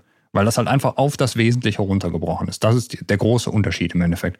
Und wenn es ein Tool gibt, das das beides geil integriert, dann will ich das sofort haben, aber ich habe es nicht gefunden. Ja, also in Teams gibt's das ja. Ne? Also genau, du kannst in Teams hat, hat Microsoft kannst du Kommunikation. Sorry. Genau, also du kannst dann halt auch in deinem Team, mhm. du kannst ein Team anlegen. Genau. Dort kannst du Dateien teilen, dann kannst du kommunizieren in einem Chat, du kannst äh, den Leuten so privat schreiben, du kannst dort Dateien hochladen, habe ich schon gesagt, ne? Ja. Mhm. Das heißt, du könntest theoretisch auch dort deine Revision äh, austauschen und du kannst da To-Dos anlegen, du kannst die Sachen an einen aus deinem Team delegieren. Du kannst dann auch den Status abfragen. Derjenige kann den Status ändern. Aber ich, aus der Praxis, bei uns in der Redaktion, die halt relativ klein ist, hat sich das nicht irgendwie etabliert, weil es einfacher ist, sich die To-Dos aufzuschreiben, ja. Ja. Und dann halt den anderen zu fragen, hey, wie ist denn da der Status? Mhm. Ja, und äh, ich habe das dann alles selber auf meinem Zettel, was ich so weiter delegiere. Mhm. Und dann äh, frage ich das dann halt immer ab und zu mal ab, weil dann, es geht der Kollege dann, ähm, vergisst dann da, das irgendwie weiterzugeben, ne? Per Drag mhm. and Drop wegen die Tasks dann äh, in erledigt geschoben mhm. oder halt eben in einen anderen Bereich, ne? Wenn es mehrere Prozesse da gibt, da gibt innerhalb der Wertschöpfungskette zum Beispiel dann ist das halt auch ein riesiger Aufwand.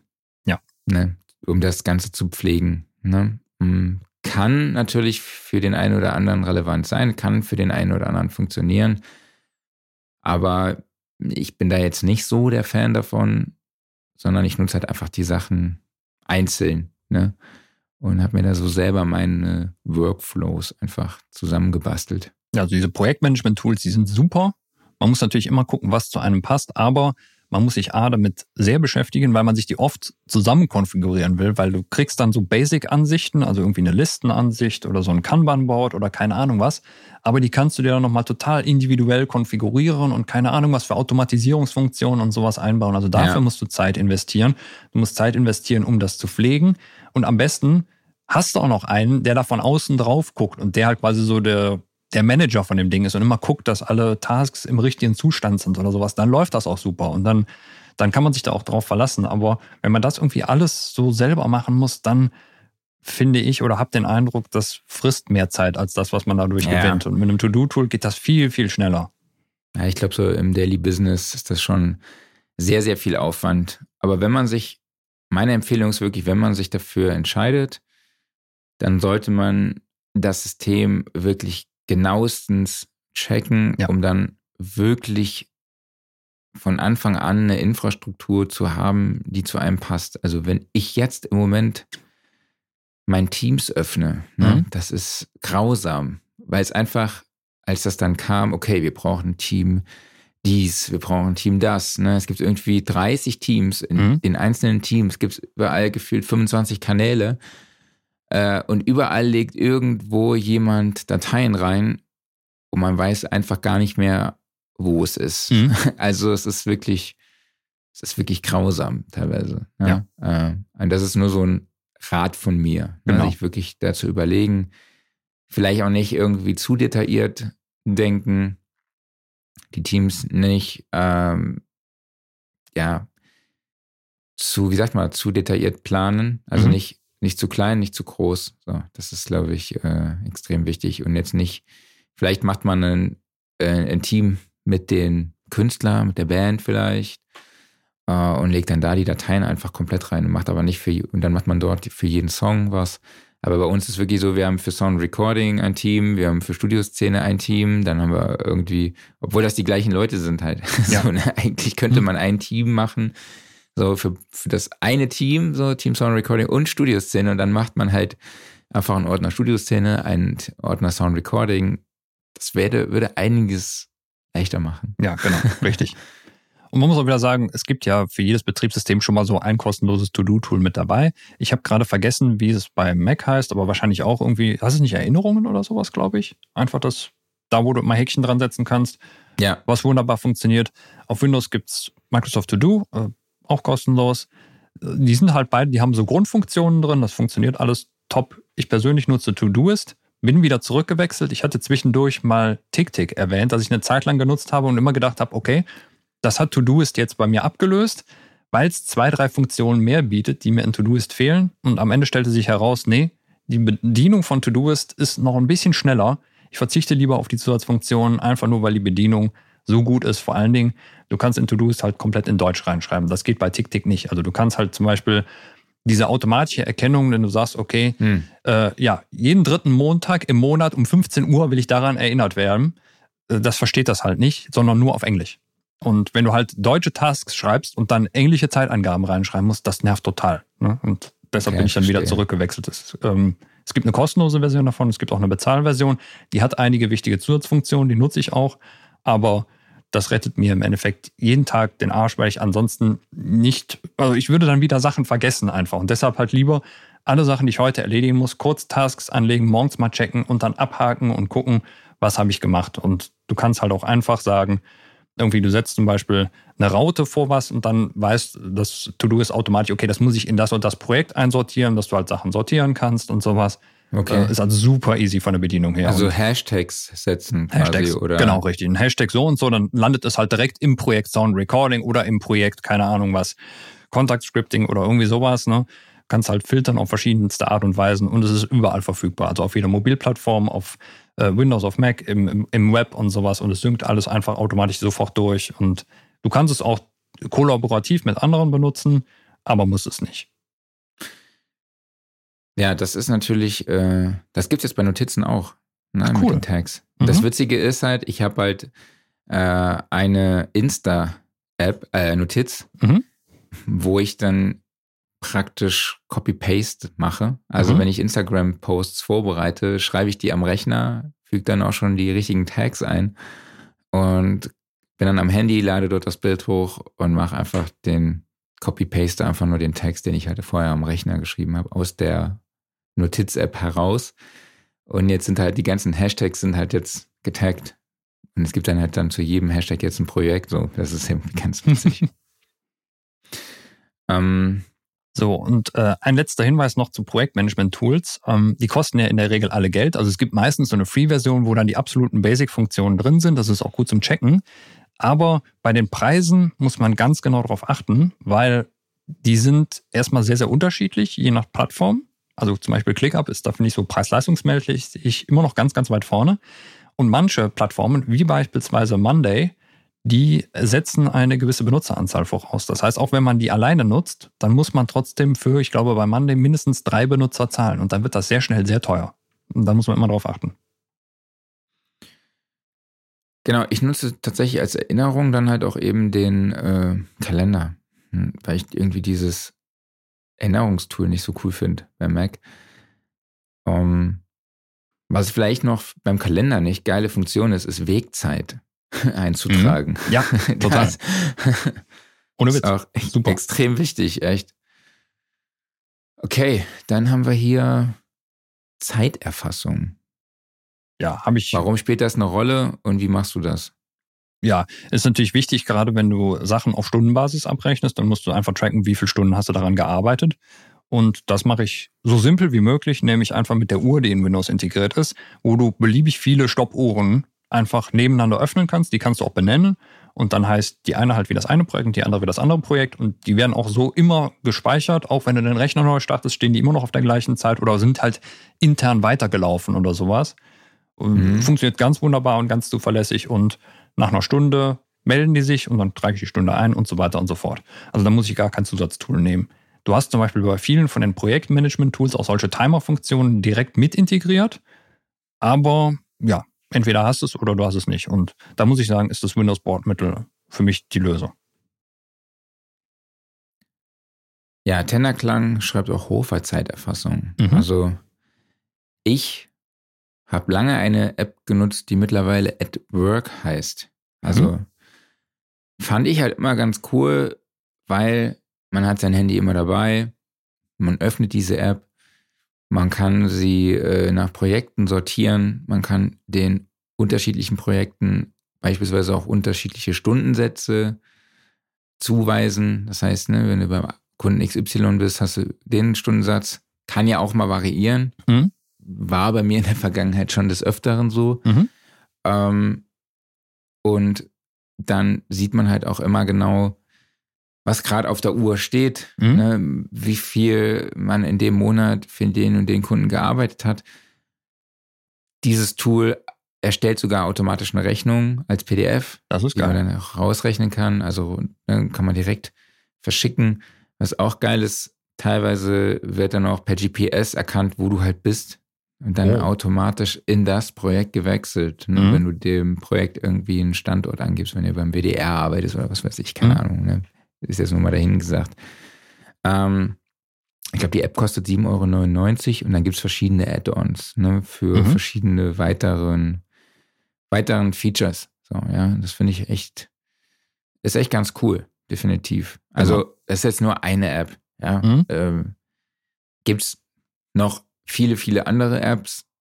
Auch da ist es wieder, schaut es euch an, welche Features haben die verschiedenen Apps, probiert sie aus und findet einfach die passende für euch. Ne? Genau. Also das ist, äh, genau. Man kann auch pa auf Pause drücken, kann Notizen hinzufügen, äh, Fahrtkosten eintragen und, und, und. Also es ist schon echt sehr ausgecheckt. Ja, also solche Steuer- und Rechnungstools, die haben dann solche Zeiterfassungen auch mal direkt mit integriert ich muss sagen, ich bin halt einfach oldschool. Ich mache das dann halt über die Uhr, trage dann irgendwie eine Stunde in eine Excel-Tabelle ein und fertig. Aber mhm. man kann es halt auch schöner automatisieren, das stimmt. Ja. Was mir halt schon oft öfter passiert ist, ist dann halt eben, dass ich vergessen habe, auf Start zu drücken oder auf Stopp. aber ich glaube, das, hast, das Problem hast du bei Excel auch. So, ja, also, total. Also irgendwann, oder muss halt irgendwie überlegen, oh, ich überlege dann immer mhm. irgendwie, was habe ich denn zu dem Zeitpunkt gemacht? Mhm. Habe ich vielleicht irgendwie mit jemandem telefoniert oder habe ich zwischenzeitlich noch mit irgendjemandem eine WhatsApp geschickt oder danach mhm. eine WhatsApp geschickt oder habe ich danach eine WhatsApp bekommen? Irgendwas? Ist irgendwas passiert, wo ich äh, ja, die Zeit so ein bisschen rückverfolgen kann? Ja. Es ist, ist im Moment immer so, wenn der meine Frau mich morgens um 20 nach 5 irgendwie anruft, weil ich bei meiner Tochter eingepennt bin, dann weiß ich, wann der Kleine wach geworden ist. Dann kann ich ungefähr abschätzen, wann er wieder pennen muss. ähm, haben wir eigentlich schon über, ähm, wo wir gerade eben Notizen und also was hatten, äh, da hatte noch Tenderklang auch erwähnt, ähm, Notizen in der DAW machen. Haben wir das, äh, haben wir nicht drüber gesprochen, ne? Genau. Muss ich an der Stelle natürlich wieder Cubase und Nuendo loben. Da kannst du direkt reinschreiben. Die haben die Funktion integriert. Äh, sowohl, auch. Okay, dann lobe ich auch Logic an der Stelle. Also du kannst in jeden Channel Strip äh, und in jeden Track reinschreiben, okay, das und das muss ich noch machen und du kannst auch globale Notizen machen. Super wichtig, aber es gibt auch diverse Plugins, die nichts anderes sind als ein Texteditor. Und ich finde, sowas ist total hilfreich. Also, Ach echt, das gibt's, wusste ich ja, gar gibt nicht. es. Gute und, Idee. Ja, knallt man sich dann einfach von mir aus in den Masterbus rein, macht ja nichts am Audio, sondern du hast dann halt einfach irgendwie so Notizen, die aber dann mit deinem Projekt abgespeichert werden. Also ja, das sollten wir vielleicht nach, das sollten wir vielleicht mal testen, ob das wirklich das wäre natürlich was. Ja, vielleicht macht es ja noch so ein bisschen. Folge. Ne? Klingt alles ein bisschen papiermäßiger. Notiz, Notiz-Plugins. Ja. Mhm. Hm. Gute Idee. Ja, aber guter Hinweis. Finde ich cool. Ich mache das oft, äh, wenn ich mir den Text einfach reinkopiere in den Mhm. Track. So, das mache ich das ab und zu mal, ja. Ja. Vor allem, wenn ich halt mit jemand anderem an einem Text arbeite, ne, und der zum Beispiel auch in Logic arbeitet, kann Mhm. man sehen, okay, das ist der Text, okay, ich gehe da kurz den Text nochmal durch und man kann da gemeinsam dran arbeiten. Das ist schon echt ganz cool. Ja. Was ich zum Thema Projektmanagement auch noch ganz cool finde, sind Mindmaps. Ist das was, was du machst? Ich würde es gern machen, aber ich habe es nicht verstanden. Ich habe mir sogar mal ein Wie? Buch dazu besorgt, aber ich habe es nicht gerafft. Ach so. Also mir hilft das immer total, Projekte zu sortieren. Mhm. Ja, also ähm, beispielsweise bei der Studioszenenplanung. So, wie stelle ich mir das Konzept vor und so. Oder kann man auch bei der Albumproduktion machen oder Mhm. generell ne, bei verschiedenen Projekten. Ich weiß jetzt nicht, bin mir jetzt nicht hundertprozentig sicher, wie man es auf den Audio-Bereich äh, adaptieren kann. wollte ich gerade fragen, also wie kann- machst du eine Albumproduktion in einer Mindmap? Ja gut, du kannst theoretisch hingehen und kannst sagen, okay, das, der Überordner ist quasi das Album, Mhm. Albumtitel.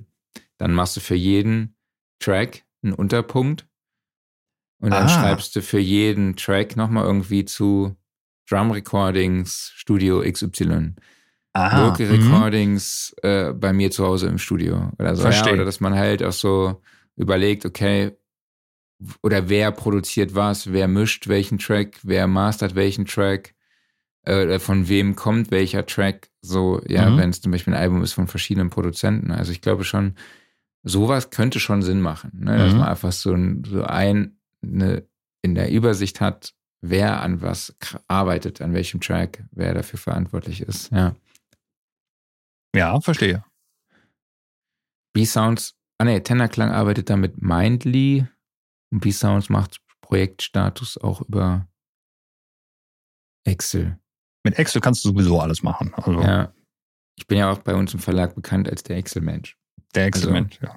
Ja, ich glaube, wenn du Genau. Excel beherrschst, dann kannst du sowieso, kannst du eigentlich die Weltherrschaft übernehmen, oder? Bei uns läuft, bei mir läuft alles über Excel.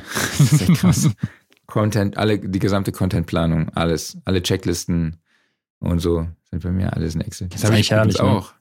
In meinen äh, Notizen habe ich extrem viele Checklisten, weil ich, auch wenn ich den Podcast hoste, so, Mhm. dass man immer alles nochmal auf der Uhr hat. Ich will mir nicht alles merken, was ich da machen muss, so, ne? Dann Mhm. oft fehlt mir irgendwie ein Schritt, dann vergesse ich zum Beispiel LinkedIn. Ja, oder sowas, dass ich den Podcast da poste. Ja.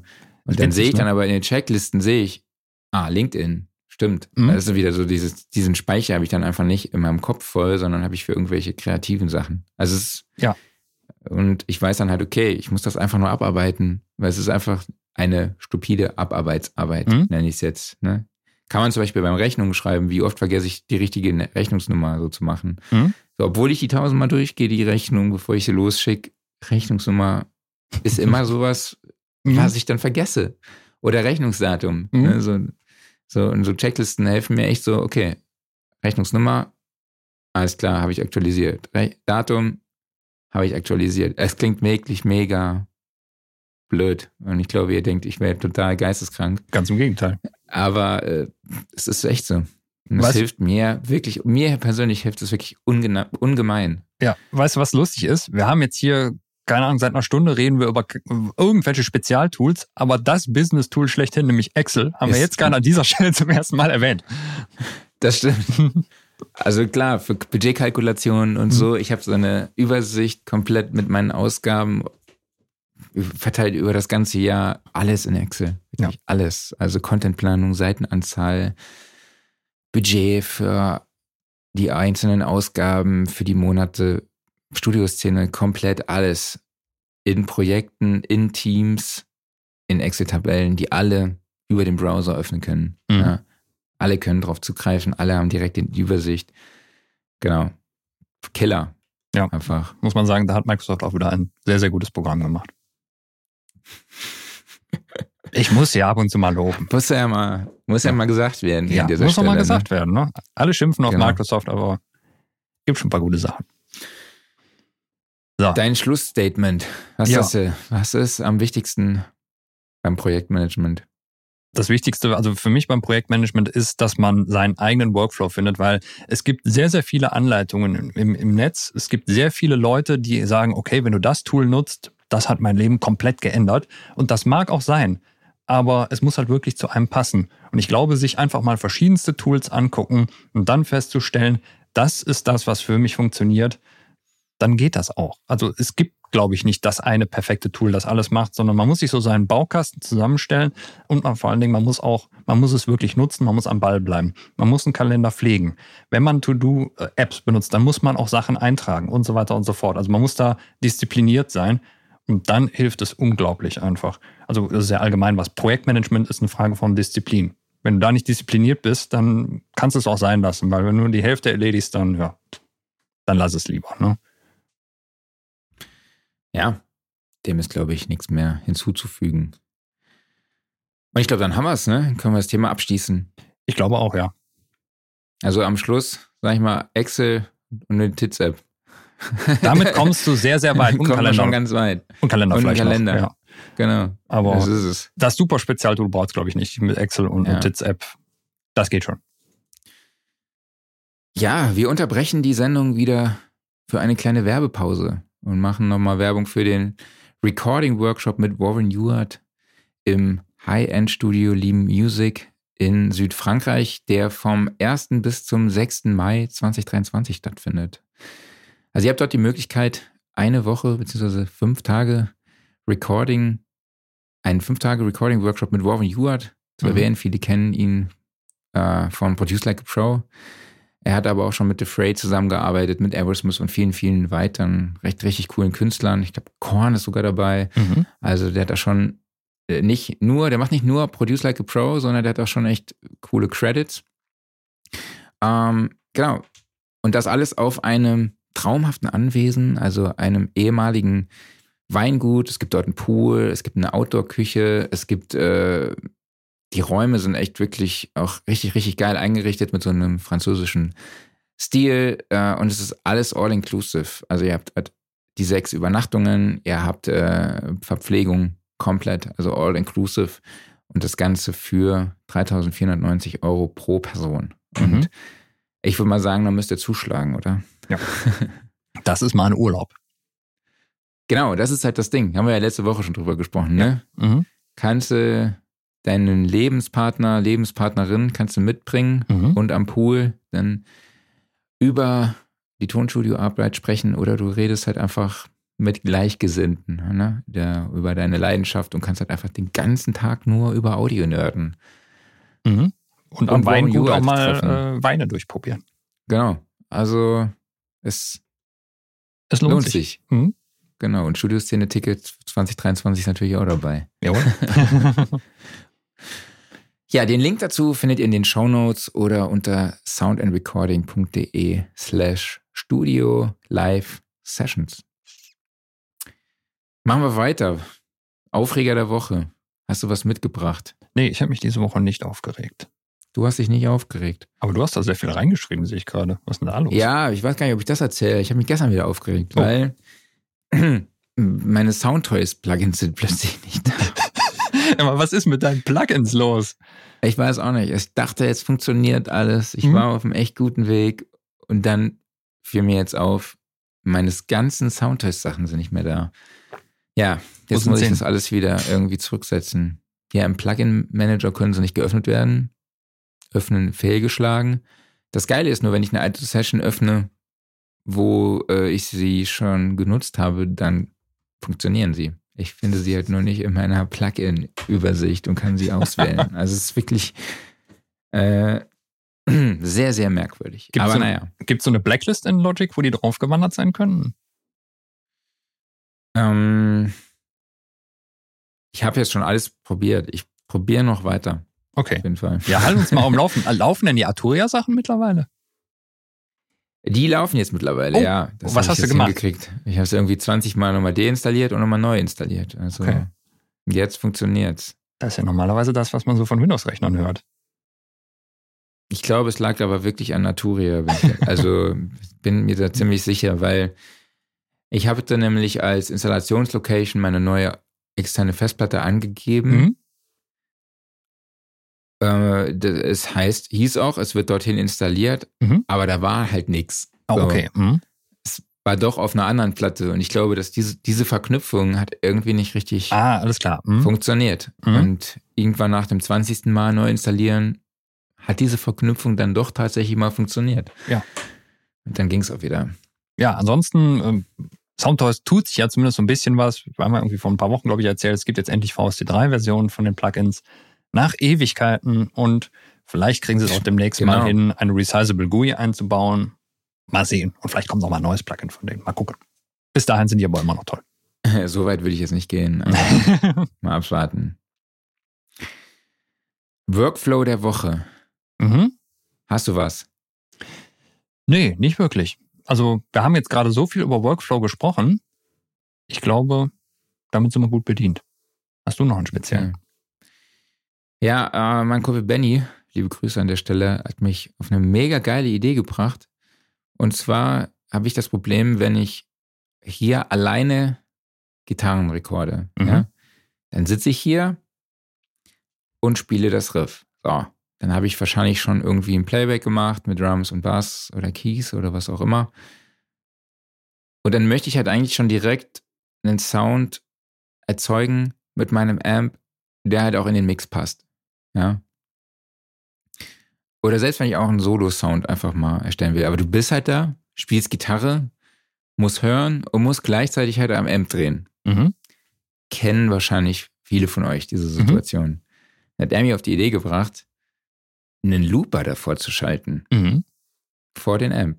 Das fand ich mega geil. Das heißt, man spielt einen Riff einfach in den Looper rein, schaltet den Loop auf Loop Mhm. und dann Sehr gute Idee. dreht man, legt man die Gitarre weg, kann am Amp rumdrehen und einfach nur hören. Mhm. Das fand ich, das ist eine ziemlich geile Idee. Ja. Werde ich jetzt auch in Zukunft machen. Klar, wenn man dann halt schon direkt guckt, passt der Sound in den Mix, wird es schwierig mit der Synchronisation, es sei denn, man ist wirklich sehr, sehr äh, fix im Looper auf Start drücken und in Mhm. der DAW auf Start drücken und man findet den genau, also findet genau den richtigen Punkt. Aber vielleicht kann man da ja auch ansatzweise dann den Sound irgendwie anpassen, ne? auch wenn es taktmäßig und timingmäßig nicht stimmt. Aber so ein bisschen Sound raushören kann man ja trotzdem. Aber es ist auf jeden Fall ein Workflow, den ich mal ausprobieren werde und vielleicht auch etablieren. Der sich dann vielleicht auch etabliert. Ne? Mhm. Klar kann man das mit Reamping machen, aber dann brauche ich halt wieder eine Reamping, ein Reamping-Routing. Mhm. Das ist mir dann auch wieder zu stressig. Sehr cool. naja, Dann haben wir noch unseren Offline-Modus. Ich sehe gerade, ich habe hier gar nichts reingeschrieben. Das muss ich auch noch du hast nachholen. nichts Ja, du hast nichts reingeschrieben, aber Ja. du hast was dabei. Ich habe was dabei, genau, richtig. So, ähm, kürzlich Scarface nochmal geguckt. So. Scarface, alter Klassiker aus den 80ern. Und was hat sich da soundmäßig getan? Das letzte Mal, als ich ihn gesehen habe, ist schon echt lange her. Der wurde mal neu synchronisiert. Oh mein Gott. Mhm. Du kennst Scarface? Das ist ein Film, oder? Richtig, also Mafiosi-Film. Ne? Al Pacino Ja. wird vom Genau. kleinen Gangster zum Mafia-Boss, kann man mal sagen. Ja. Die Synchronisation, ja, du denkst so, boah, ich glaube, die Leute, die machen sonst irgendwie, keine Ahnung, Videotheken F-Produktionen oder sowas. Also was da schiefgelaufen ist, ich habe keine Ahnung. Aber du kannst keiner von diesen ganz, das sind alles Gangster da in dem Film, ne? Und du kannst keinem von denen das abnehmen, weil die alle so, ja, nee. Also hört's euch mal Zu an. nett. Gibt, ja, nee, nicht nur zu nett, sondern auch einfach so, die labern so daher einfach, ne? Also die, die deutschen Texte sind sowieso speziell. Wahrscheinlich auch einfach, weil in dem Film halt super viel geflucht wird und Anfang der 80er hat man das halt noch so ein bisschen anders übersetzt und anscheinend wurde bei dieser Übersetzung auch nichts angepasst, irgendwie, dass es vielleicht mal ein bisschen moderner klingt. Also heutzutage kann man ja auch mal ein bisschen mehr fluchen in einem Film. Und ja, aber das klingt alles so, so lieblos und so, boah, nee. Also einfach nur, um sich das mal anzutun, ein paar Minuten, äh, den gibt's halt gerade auf Netflix in dieser neuen Synchro. Hört da mal rein, das ist, das ist schmerzhaft. So. Aber ja. Boah, ich Übrigens, finde es so und- krass. Ja, und noch ganz kurz der Hinweis, seit gestern, glaube ich, gibt's die neuen Mario Kart Strecken. Und die sind geil. Ist das jetzt die dritte Welle, ne? Ist die dritte Welle. Da ist auch Berlin unter anderem dabei. Echt? Richtig schön. Ja, ich fand das ein bisschen irgendwie. Ich habe mich jetzt angemeldet für dieses Nintendo, wie heißt das? Online. Heißt das nicht- einfach Nintendo Online, ne? Ja, es sind ja zwei Sachen. Also entweder du hast den Online-Modus, um online zu spielen, oder es gibt den erweiterten Modus, womit du dann diese Wellen noch dazu kriegst, oder du kannst sie auch kaufen einfach. Ja, weil genau das Hm? ist nämlich gerade mein Problem. Das Mhm. ist tatsächlich mein Offline-Modus. Und zwar, ähm, ich habe das nicht auf die Kette gekriegt. Okay, Ich erzähl. wollte, also ich habe ich hab, äh, meine Playstation aus verliehen. Mhm. also muss ich mir ja morgens was überlegen, was ich zwischen Mhm. 5 und 7 Uhr mache. Ja. Äh, also habe ich mir die Switch wieder startklar gemacht Mhm. und habe mir dann dieses Abo da geholt von Nintendo. Was Mhm. ist das? Ich weiß nicht. Nintendo Online, 3,99 Euro irgendwas Genau. im Mhm. Monat. Keine Richtig. Ahnung. Mhm. Gut. Habe ich hier so einen Testmonat gemacht, glaube ich. Oder Mhm. Testwoche, irgendwie sowas gibt's, ich weiß nicht. Dann konnte ich jetzt die ganzen alten NES-Spiele zocken und SNES-Spiele. Genau. Ne? Also Mhm. so viele sind es nicht, aber Soccer von 94 habe ich dann gespielt. Da heißen dann die deutschen Spieler so Klaus, Rudi und Jürgen. Jawohl. Das finde ich richtig, ist so richtig geil. Hm? Und was mir aufgefallen ist, Hm? das läuft ja überall Mucke die ganze Zeit im Hintergrund. Mhm. Ne? So, da läuft so diese, richt Hm? dieser richtige 8-Bit Hardcore-Trance, Mhm. Du bist auch mit Hardcore-Trends. läuft da im Hintergrund. Mhm. Und äh, das ist mir echt damals, glaube ich, nicht so aufgefallen. Und beim neuen FIFA, da, wenn da Musik, Musik drunter laufen würde, würden die Leute fragen, Alter, was geht ab, ey, ne? Ja, das ist doch was, geil. Was stimmt mit euch nicht? Mhm. So. Dann habe ich auch Punch-Out nochmal gespielt. Ach, super gut. Das hatte ich mir früher mal in der Videothek ausgeliehen. Mhm. Äh, Damals bin ich noch samstags zur Videothek gefahren mit meinen, meiner Mutter und dann konnte ich mir mal ein Nintendo-Spiel ausleihen. Mhm. Äh, ja, das fand ich echt geil. Was ich auch echt geil finde, ist, dass es dann jetzt diese Controller gibt, ne? Ja. Im NES-Format und SNES-Style. Aber was ich da krass fand, da musste da in diesem scheiß Club sein, ne? Um die kaufen zu können, ja. um die kaufen zu können. Ne, das fand ich schon komisch. Ich muss doch sagen, dass ich dann doch gemerkt habe, dass die Switch so nicht meine Singleplayer-Konsole ist. Also klar, dieser Nostalgiefaktor ist schon geil. Muss mal gucken, wie das jetzt ist mit anderen Spielen. Aber ähm, ja, das mit diesem, diese Mario Kart-Strecken, wie ich da dran komme. Ja, ist ganz einfach. Also gibt zwei Möglichkeiten. Du musst entweder das erweiterte Online-Abo abschließen, wodurch Also ich du brauche auch dann doch ein erweitertes Online-Abo. und das Also- normale reicht nicht. richtig. Das, das reicht Okay. nur, damit du Mario Kart online spielen kannst. Oder du kaufst sie einmal. Ach so. Ja. Und das kostet dann auch wieder 30 Euro oder so. Ja, ich glaube, ja, ich glaube 30 Euro oder sowas. das sind dann alle Strecken. 90 oder so. Ja, genau. Und was ist dann, wenn dann jetzt eine neue Welle kommt, Das sind alle ist drin. die dann da auch dabei? ja. Oder Mhm. muss ich das dann nochmal neu kaufen? Nee, nee, die sind alle drin. Weil Paris und so würde mich schon interessieren. Genau. Also ich habe es einmal ja gekauft mittlerweile und alles durchgespielt. Ne? ja, jetzt sind auch die neuen schon dazugekommen und ich finde das auch, also das erweiterte Online-Abo brauche ich nicht, weil äh, N64 ist jetzt nicht meine Lieblingskonsole und ich habe ein echtes hier stehen und ähm, ja, dann gibt's noch die Mega Drive-Sachen da drauf und ansonsten, ja, dann kommt halt noch so ein bisschen Zusatzkram für diverse Spiele, aber das hat mich jetzt nicht überzeugt. Das ist noch zu teuer dafür. Und deshalb, Ja. das hast du relativ schnell raus, wenn du es einmal kaufst. Und das sind so viele Strecken, sind meine 48 Strecken. Ne? Also das Ja, lohnt ist sich. krass. Ja. Und die sind auch Ja, wirklich was, wenn. Mario 8 kommt? Äh, 9? Ja, Ich sag mal so, das wird noch ein bisschen dauern. Also es gibt noch nicht mal eine Nachfolgekonsole. Ne? Okay. Und es wäre ja blödsinnig. Also die wollen die Strecken, die werden ja noch bis zum Ende des nächsten Jahres. Und in der Zwischenzeit wird ja kein Mario Kart 9 erscheinen. Ja. Okay. Du hattest deinen Offline-Modus, Mhm. ich hatte meinen Offline-Modus. Jo. Ja, und wer bis hierhin, wer es bis hierhin geschafft hat, Der ist Ja. tapfer. darf sich jetzt über eine neue Meldung von SSL freuen. Mir ist gerade noch eine Mal Sache, wieder. eine Sache ist mir gerade noch kurz eingefallen, müssen wir eben anhängen. Ja, Ähm, mein schieß los. Punch-Out ist ja wirklich coole Spielerei. Ich weiß nicht, äh, kennst ja so ein bisschen, ne? Hast du mal den Teil auf der Wii gespielt? Ja, da hast du nachher Muskelkater. Exakt. Du kannst nämlich, äh, also du kannst es ganz normal mit dem Controller spielen, so wie immer. Du kannst aber halt auch mit der Wiimote und dem Nunchuck boxen für links und rechts. Und wenn du auch noch äh, Wii Fit hast, also das Balance Board, kannst du dich auch noch draufstellen und dich dann hin und her bewegen. Und du bist nach einem Kampf so im Arsch, ne? Aber es, es macht Bock. Ja. Ja. Ja, wir beenden jetzt den, Ja. den Gaming-Podcast. Ich bin doch gerade, ich bin gerade warm gelaufen. Aber Kannst ja warm, noch weitermachen am Schluss. Ich gehe dann raus, kannst noch ein bisschen weitermachen. ja, warm gelaufen ist vielleicht auch das neue SSL-Interface, je nachdem, was man da so für einen Modus eingeschaltet hat. Nämlich das SSL 12. Also wir kommen zu unserer wöchentlichen SSL-Sektion. Eigentlich müssen wir da jetzt auch so einen Jingle machen. Ne? So, Eigentlich ja, ne? So Steinberg. So jetzt Weekly SSL SSL. machen. Also, wir haben eigentlich so ein, ich nenne es mal Standard-Audio-Interface. Es gab ja schon diese kompakten Audio-Interfaces von SSL. Also Die Namen- Desktop. Genau. Die Namen habe ich gerade vergessen. Ich glaube, zwei hießen sie. ne? Einfach SSL 2 und 2 Plus oder sowas. Kann das sein? Ja, Ja, ah, stimmt. Hier steht auch in den Notizen drin. Cool. steht drin hier. Ja, wunderbar. So, und jetzt haben wir das SSL 12. 12, weil wegen 12 Kanäle. Und wenn man sich das anguckt, das sieht erstmal sehr, sehr schön aufgeräumt aus. Also sehr, sehr wertig, so schwarzes Gehäuse mit so einer grauen Metallplatte oben drauf. Und du hast vier so, ja, sieht schon fast wirklich aus wie Channel Strips nebeneinander.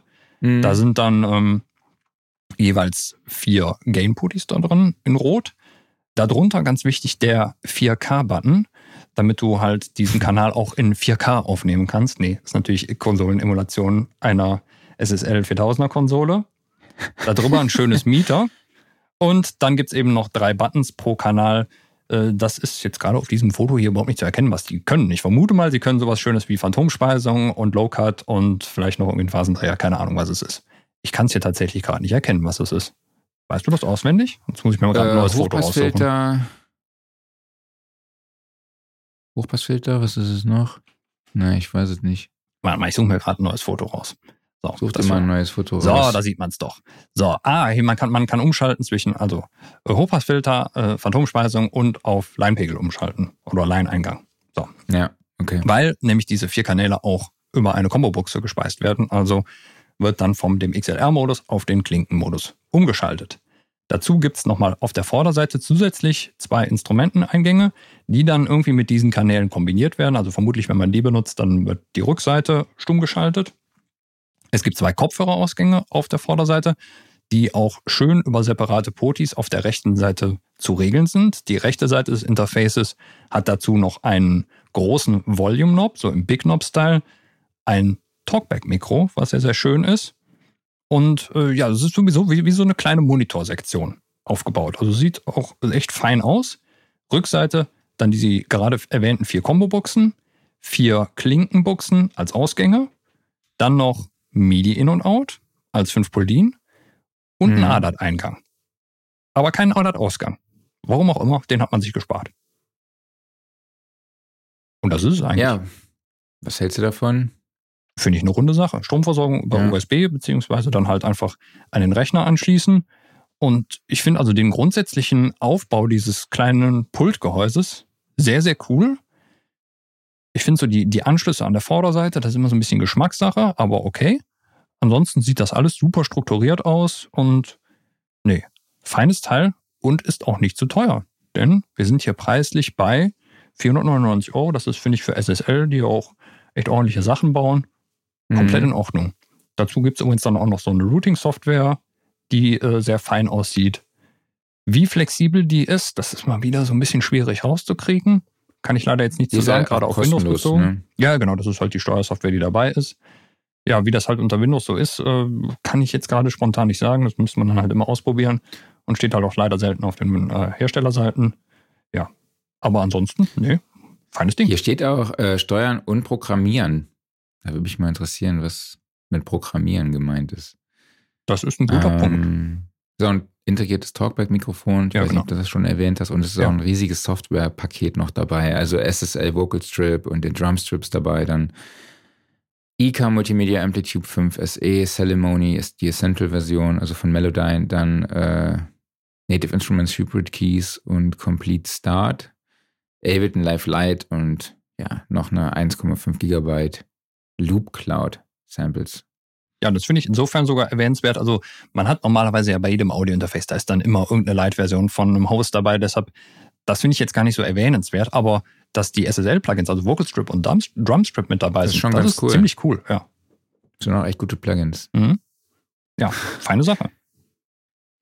So, weiter geht's. FL Studio 21 ist da. Kam gestern? Ich Ich glaube, gestern oder vorgestern kam es raus. Und ja, FL Studio, glaube ich, die äh, DAW, mit der ich vor vielen Jahren gearbeitet habe und die ich gerne nochmal komplett neu lernen würde.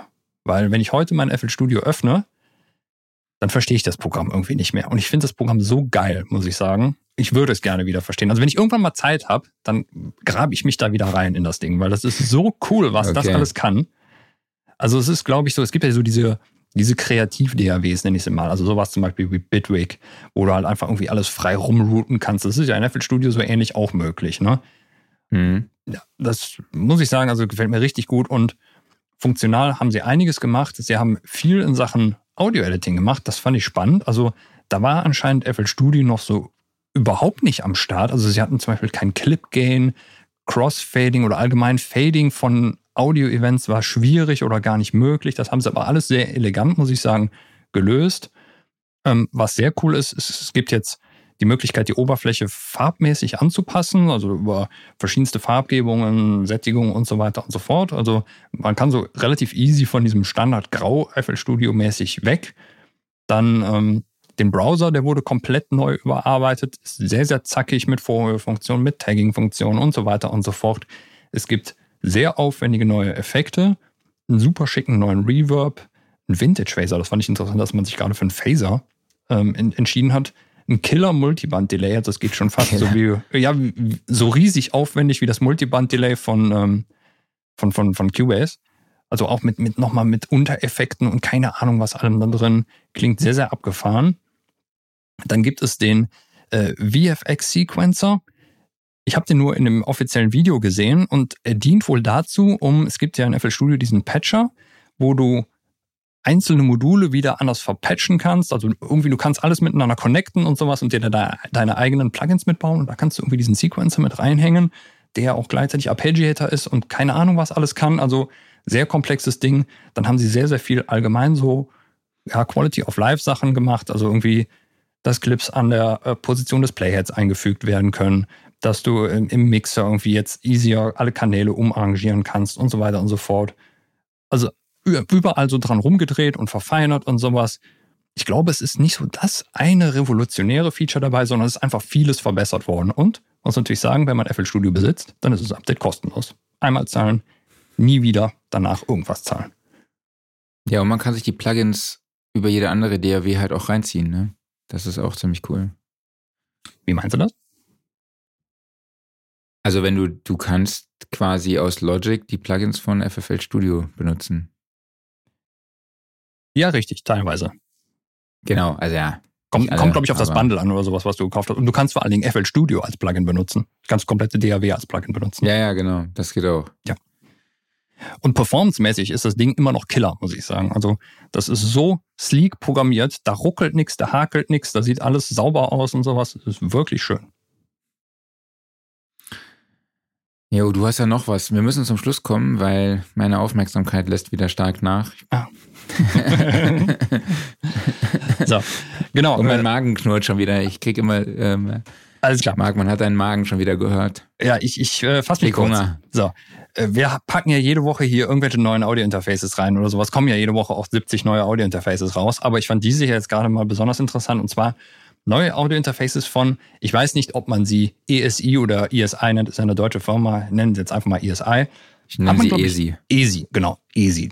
Die ESI-Interfaces. Haben wir lange schon nichts mehr von gehört von neuen Interfaces und die haben jetzt die Neva-Reihe. Neva Uno, Neva Duo. Das sind so kleine weiße Würfelchen mit ein paar silbernen Potis und Buttons drauf. Und das schlägt in die gleiche Kerbe wie diese ganzen Podcasting-Interfaces, die wir in letzter Zeit schon so vorgestellt haben, nämlich einfach so entweder ein Kanal oder zwei Kanal rein mit integrierter Loopback-Funktion und fertig. Was ich an den Dingern besonders interessant fand, ist, dass sie, sie sind A, wirklich super günstig. Also wir sprechen hier bei dem UNO-Interface von 59 Euro. Das ist eigentlich schon so Beringer Preis. Und das Duo-Interface für 85 Euro. Und ansonsten, das ist halt alles so irgendwie schön integriert, muss ich sagen. Man hat halt einfach oben drauf diese Potis für Gain, also für die Vorverstärkung einstellen, einen Volume-Regler für den Kopfhörerausgang. Und das ist sehr, sehr übersichtlich, sehr aufgeräumt. Es gibt auch, das konnte man checken auf der ESI-Webseite, eine Patching-Funktion mit virtuellen Kanälen. Das sieht so ein bisschen oldschool aus. Da kannst du in so einer kleinen App dann so Kabel ziehen und dann einfach halt rumrouten. Das scheint recht flexibel zu sein, um eben halt zum Beispiel einen Loopback herzustellen. Und soweit ich weiß, sind die ESI-Treiber, glaube ich, auch immer relativ gut gewesen. Das heißt also, ich glaube, gerade für Windows dürfte das eine schöne Sache sein. Dann gibt es natürlich immer wieder so das Softwarepaket dazu. Cubasis, Wavelab LE, Bitwig Studio, A-Track und so weiter und so fort. Und ja, das für den geringen Preis, muss ich sagen, finde ich nicht schlecht. Was man leider nicht sehen konnte, ist, wie viel Gain der Vorverstärker gibt. Die Wandler wurden angegeben, die sind halt gehen bis 192 Kilohertz hoch, klingt ja alles recht ordentlich. Aber ob der Preamp auch die Möglichkeit hat, zum Beispiel hier so ein SM7 äh, durchzubefeuern, weiß ich leider nicht. Ich gehe jetzt einfach mal davon aus, dass es kann. Okay. Äh, Wäre auf jeden Fall so ein Interface, würde ich gerne mal testen. Ich bin noch gerade so wach. Ja, wenn die mich anfragen, dann leite ich das dann an dich weiter. Gerne, ja. Mama sagt zu. Mama sagt zu, bevor du einschläfst. genau, richtig. Schon meinen Magen, ey, habt ihr gerade gehört? Ja. Was sind denn deine Projektmanagement-Ideen, wenn du Hunger hast oder wenn du einschläfst? Was machst du denn? Äh, wenn ich Hunger habe, gehe ich in der Regel was essen. Mhm. Und wenn ich müde bin, muss ich wach bleiben. Kaffee oder Energy Drink? Boah, weder noch. Also Kaffee einen am Tag mhm. und Energy Drink trinke ich nicht. Ich kriege direkt Herzrasen, innere okay. Unruhe, auch beim zweiten Kaffee. Ich bin mhm. komplett out of control. Es ist echt krass. Ist bei mir also, aber ähnlich. Also ich trinke auch maximal einen Kaffee pro Tag. Wenn es ein zweiter ist, dann vielleicht ein Espresso oder sowas oder der irgendwie als Latte oder sowas, also so ein bisschen gestreckt ist. Ansonsten ja, ja. Energy Drink gerne nur mal irgendwie, wenn man abends mal lange wach sein muss. Genau. Jo. Jo, bevor wir euch verabschieden, nochmal der Hinweis, abonniert uns auf YouTube, auf Facebook, auf Spotify, auf Apple Podcasts, auf Instagram und überall, wo ihr uns sowieso schon folgt. Immer schön die Glocke setzen, damit ihr auch äh, immer schön benachrichtigt werdet, wenn wir hier wieder sehr informativen Inhalt erzeugt haben. Äh, und bewertet uns natürlich bei Apple und Spotify, damit der Algorithmus dafür sorgt, dass auch andere Hörer zu uns finden. Dann äh, meldet euch für die Online-Masterclass an mit Aljoscha. Mhm. Äh, bucht ein Ticket für die Studio Live Sessions mit Warren Ewart in Südfrankreich kauft die aktuelle Ausgabe, meldet euch für unseren Newsletter an, registriert euch beim Tonstudio Guide und schaut doch immer mal bei studioszene.de vorbei, um neue Infos und ja, Updates zu bekommen. Ansonsten würde ich sagen, haben wir jetzt genug Werbung gemacht. Genau, wir haben Dank genug an dich, Klaus. Werbung gemacht. Jawohl. Lass uns ganz kurz noch eine Frage beantworten, die hier reinkam. Hast du mal eines von den SSL-Interfaces selber benutzt? Nee, deshalb kann ich die Frage leider nicht beantworten. Okay, nee, ich kann sie dann leider auch nicht beantworten. Ich habe noch gar keins von denen unter den Fingern gehabt, sondern ja, kenne nur die theoretischen Daten. Also, sorry. Genau. Gut, ansonsten sage ich wie immer, vielen, vielen Dank an euch alle dafür, dass ihr dabei wart. Vielen Dank an dich, Marc. Einen Gast hatten wir diese Woche nicht, deshalb vielen Dank an den Deutschen Warntag, der heute stattgefunden hat, der uns so schön reingetrötet ist. Bei mir hat zum Glück nichts stattgefunden.